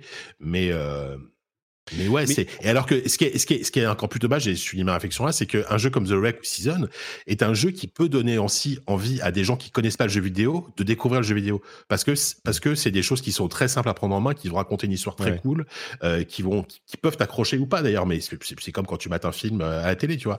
Et c'est des jeux qui pourrait, qui devrait toucher un public beaucoup plus large que, euh, que le public de base du, du, du, jeu vidéo qui va acheter Diablo 4 et, euh, euh, et, Street Fighter 6, tu vois. Faut, faut avouer que, bah, comme tu le disais, cette année, c'est chaud. Quoi. Bah ouais, c'est ça aussi. c'est ça. Mais, et, ça va être comme ça jusqu'à la fin de l'année, donc c'est compliqué. Le, le, principe du AAA, c'est que tu investis des sommes tellement importantes qu'il faut que tu fasses un truc sûr il faut que tu fasses des, euh, des concepts dont tu sais que ça va plaire, tu sais que ça, va, ça a plus de chances de se vendre. Donc forcément, après, quand tu vas faire un, un, jeu, quand tu veux faire un jeu en indé, c'est pour faire d'autres choses. Et les enjeux financiers sont moins importants, donc tu peux tenter des choses. Mais quand tu as quelqu'un qui va venir mettre, euh, je sais pas, 10, 20, 30, 50 millions sur la table, tu lui expliques ce que tu vas faire de son argent, euh, évidemment, il va falloir euh, tabler sur un coup, un coup sûr. Quoi. C'est normal que les AAA sortent pas de ces, de ces sentiers battus. Et c'est pour ça que les indés existent et sont intéressants. Mais comme quand tu mets beaucoup d'argent, tu veux un truc qui fait un coup sûr, les indés font des trucs qui sont pas des coups sûrs. Et quand tu fais pas un coup mmh. sûr, bah, parfois tu te plantes. Quoi. Donc euh, là où, bah, comme je disais, c'est triste parce que Season et, avait vraiment super bonne presse, bah, il y a une autre mésaventure qui est euh, le, le, le, jeu The Lord of the Rings Gollum. C'est quoi C'est Dédalic Je sais plus. Ça s'appelle Dédalic. C'est ça. Euh, c'est ça. Dédalic. Bah, il ferme simplement parce que le jeu s'est tellement mal vendu que ça les a mis dans la merde, etc.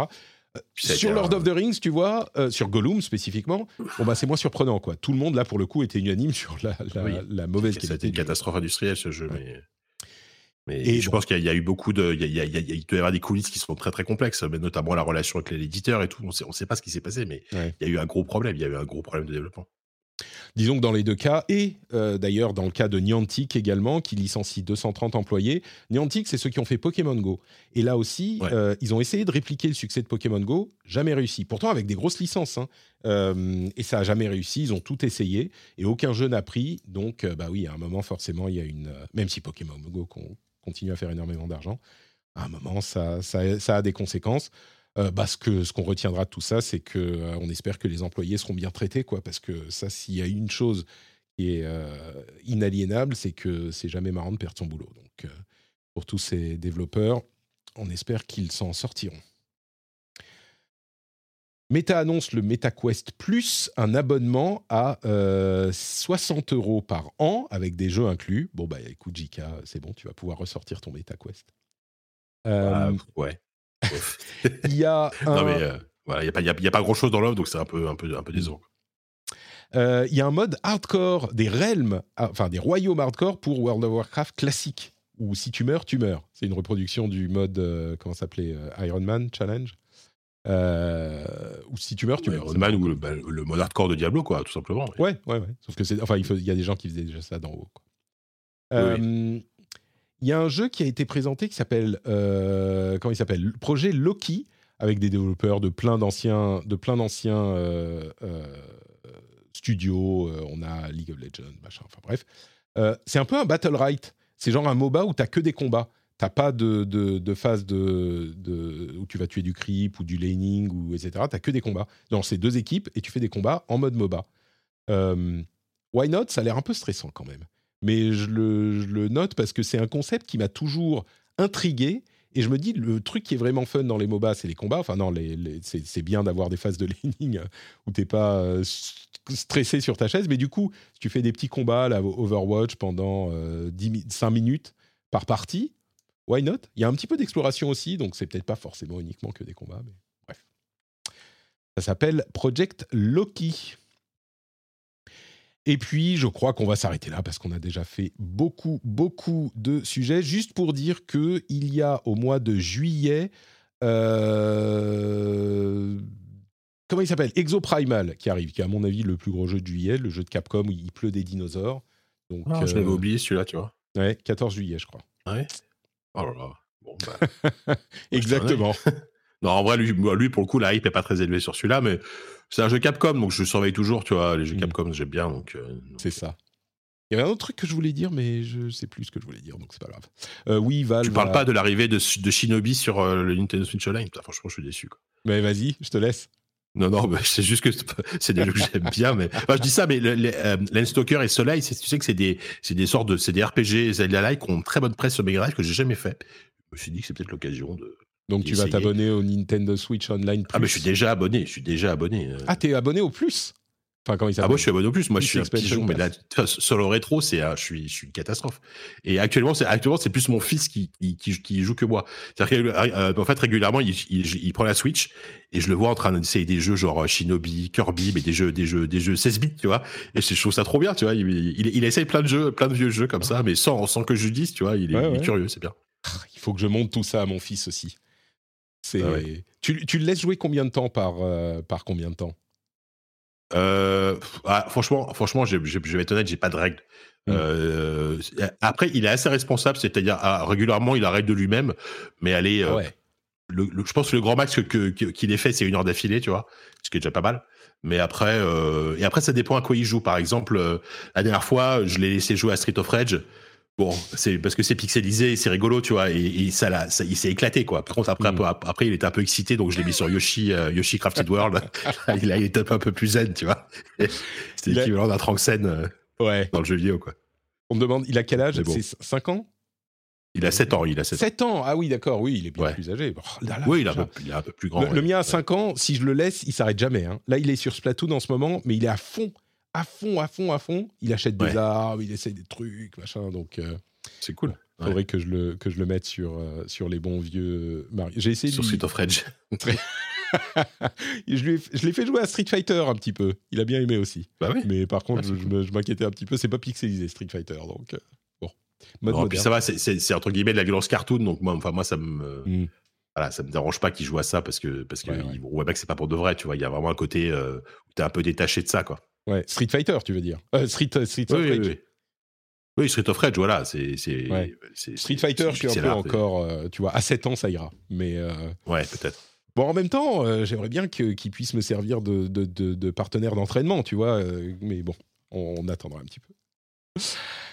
Merci Jika d'avoir partagé ce moment avec moi pour le dernier Plaisir. épisode de la saison de mon côté. Mais comme je le disais, ça n'est pas le break estival, euh, puisque toi, tu reviens la semaine prochaine. Déjà, et il y aura d'autres épisodes spéciaux. En attendant, où peut-on te retrouver, Jika Yes.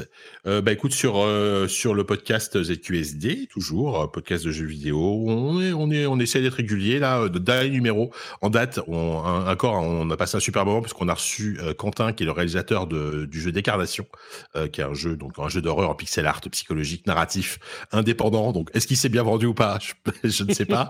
mais mais on a parlé avec lui de beaucoup pendant une heure et demie. C'était super. On a parlé du Summer Game Fest. On a parlé de Zelda aussi. On a fait on a, on a fait une petite critique de Zelda. Et en plus, euh, on a sorti un, petit hors-série avec Kevin, avec Diz. où On parle pendant une heure de Final Fantasy XVI parce que lui, c'est un, gros spécialiste de la série, donc il a un avis vachement intéressant sur le jeu. Donc, si vous voulez un peu plus d'avis de Final, de, Fantasy XVI, allez écouter le, le dernier hors-série ZQSD qu'on a sorti. Super ZQSD et le lien vers ton compte Twitter seront dans les notes, enfin sera dans les notes de l'émission. Pour Yes. ma part, note Patrick un petit peu partout. Vous avez le lien vers le Discord où on peut euh, discuter. Vous avez le lien vers le Twitch. Euh, bon, bah là, on est en break pendant quelques semaines. Euh, vous pouvez revoir les vidéos, les VOD sur le, sur le YouTube, sur le YouTube, sur l'internet du YouTube et surtout note Patrick un petit peu partout et le Patreon, patreon.com slash rdvjeux. N'oubliez pas le bol, n'oubliez pas les clés. Et on se retrouve, alors, en différé dans pas très longtemps, et puis en live dans quelques semaines. Je suis sûr qu'on aura encore beaucoup de choses à dire, mais dès la semaine prochaine, JK est là pour animer l'émission. Je te file les clés, hop, voilà, tiens. Je les prends. Merci. Et, Allez. et- Voilà, et- elles sont lourdes. c'est c'est l'ange, comment dire, la responsabilité. C'est le poids de la responsabilité, ouais. C'est ça. Euh, pas trop de bêtises, mais un petit peu quand même. T'inquiète pas, on, on- on rendra l'appartement propre, on essaiera de nettoyer avant de partir. Merci Jika, merci à tous, à très très vite. Ciao ciao.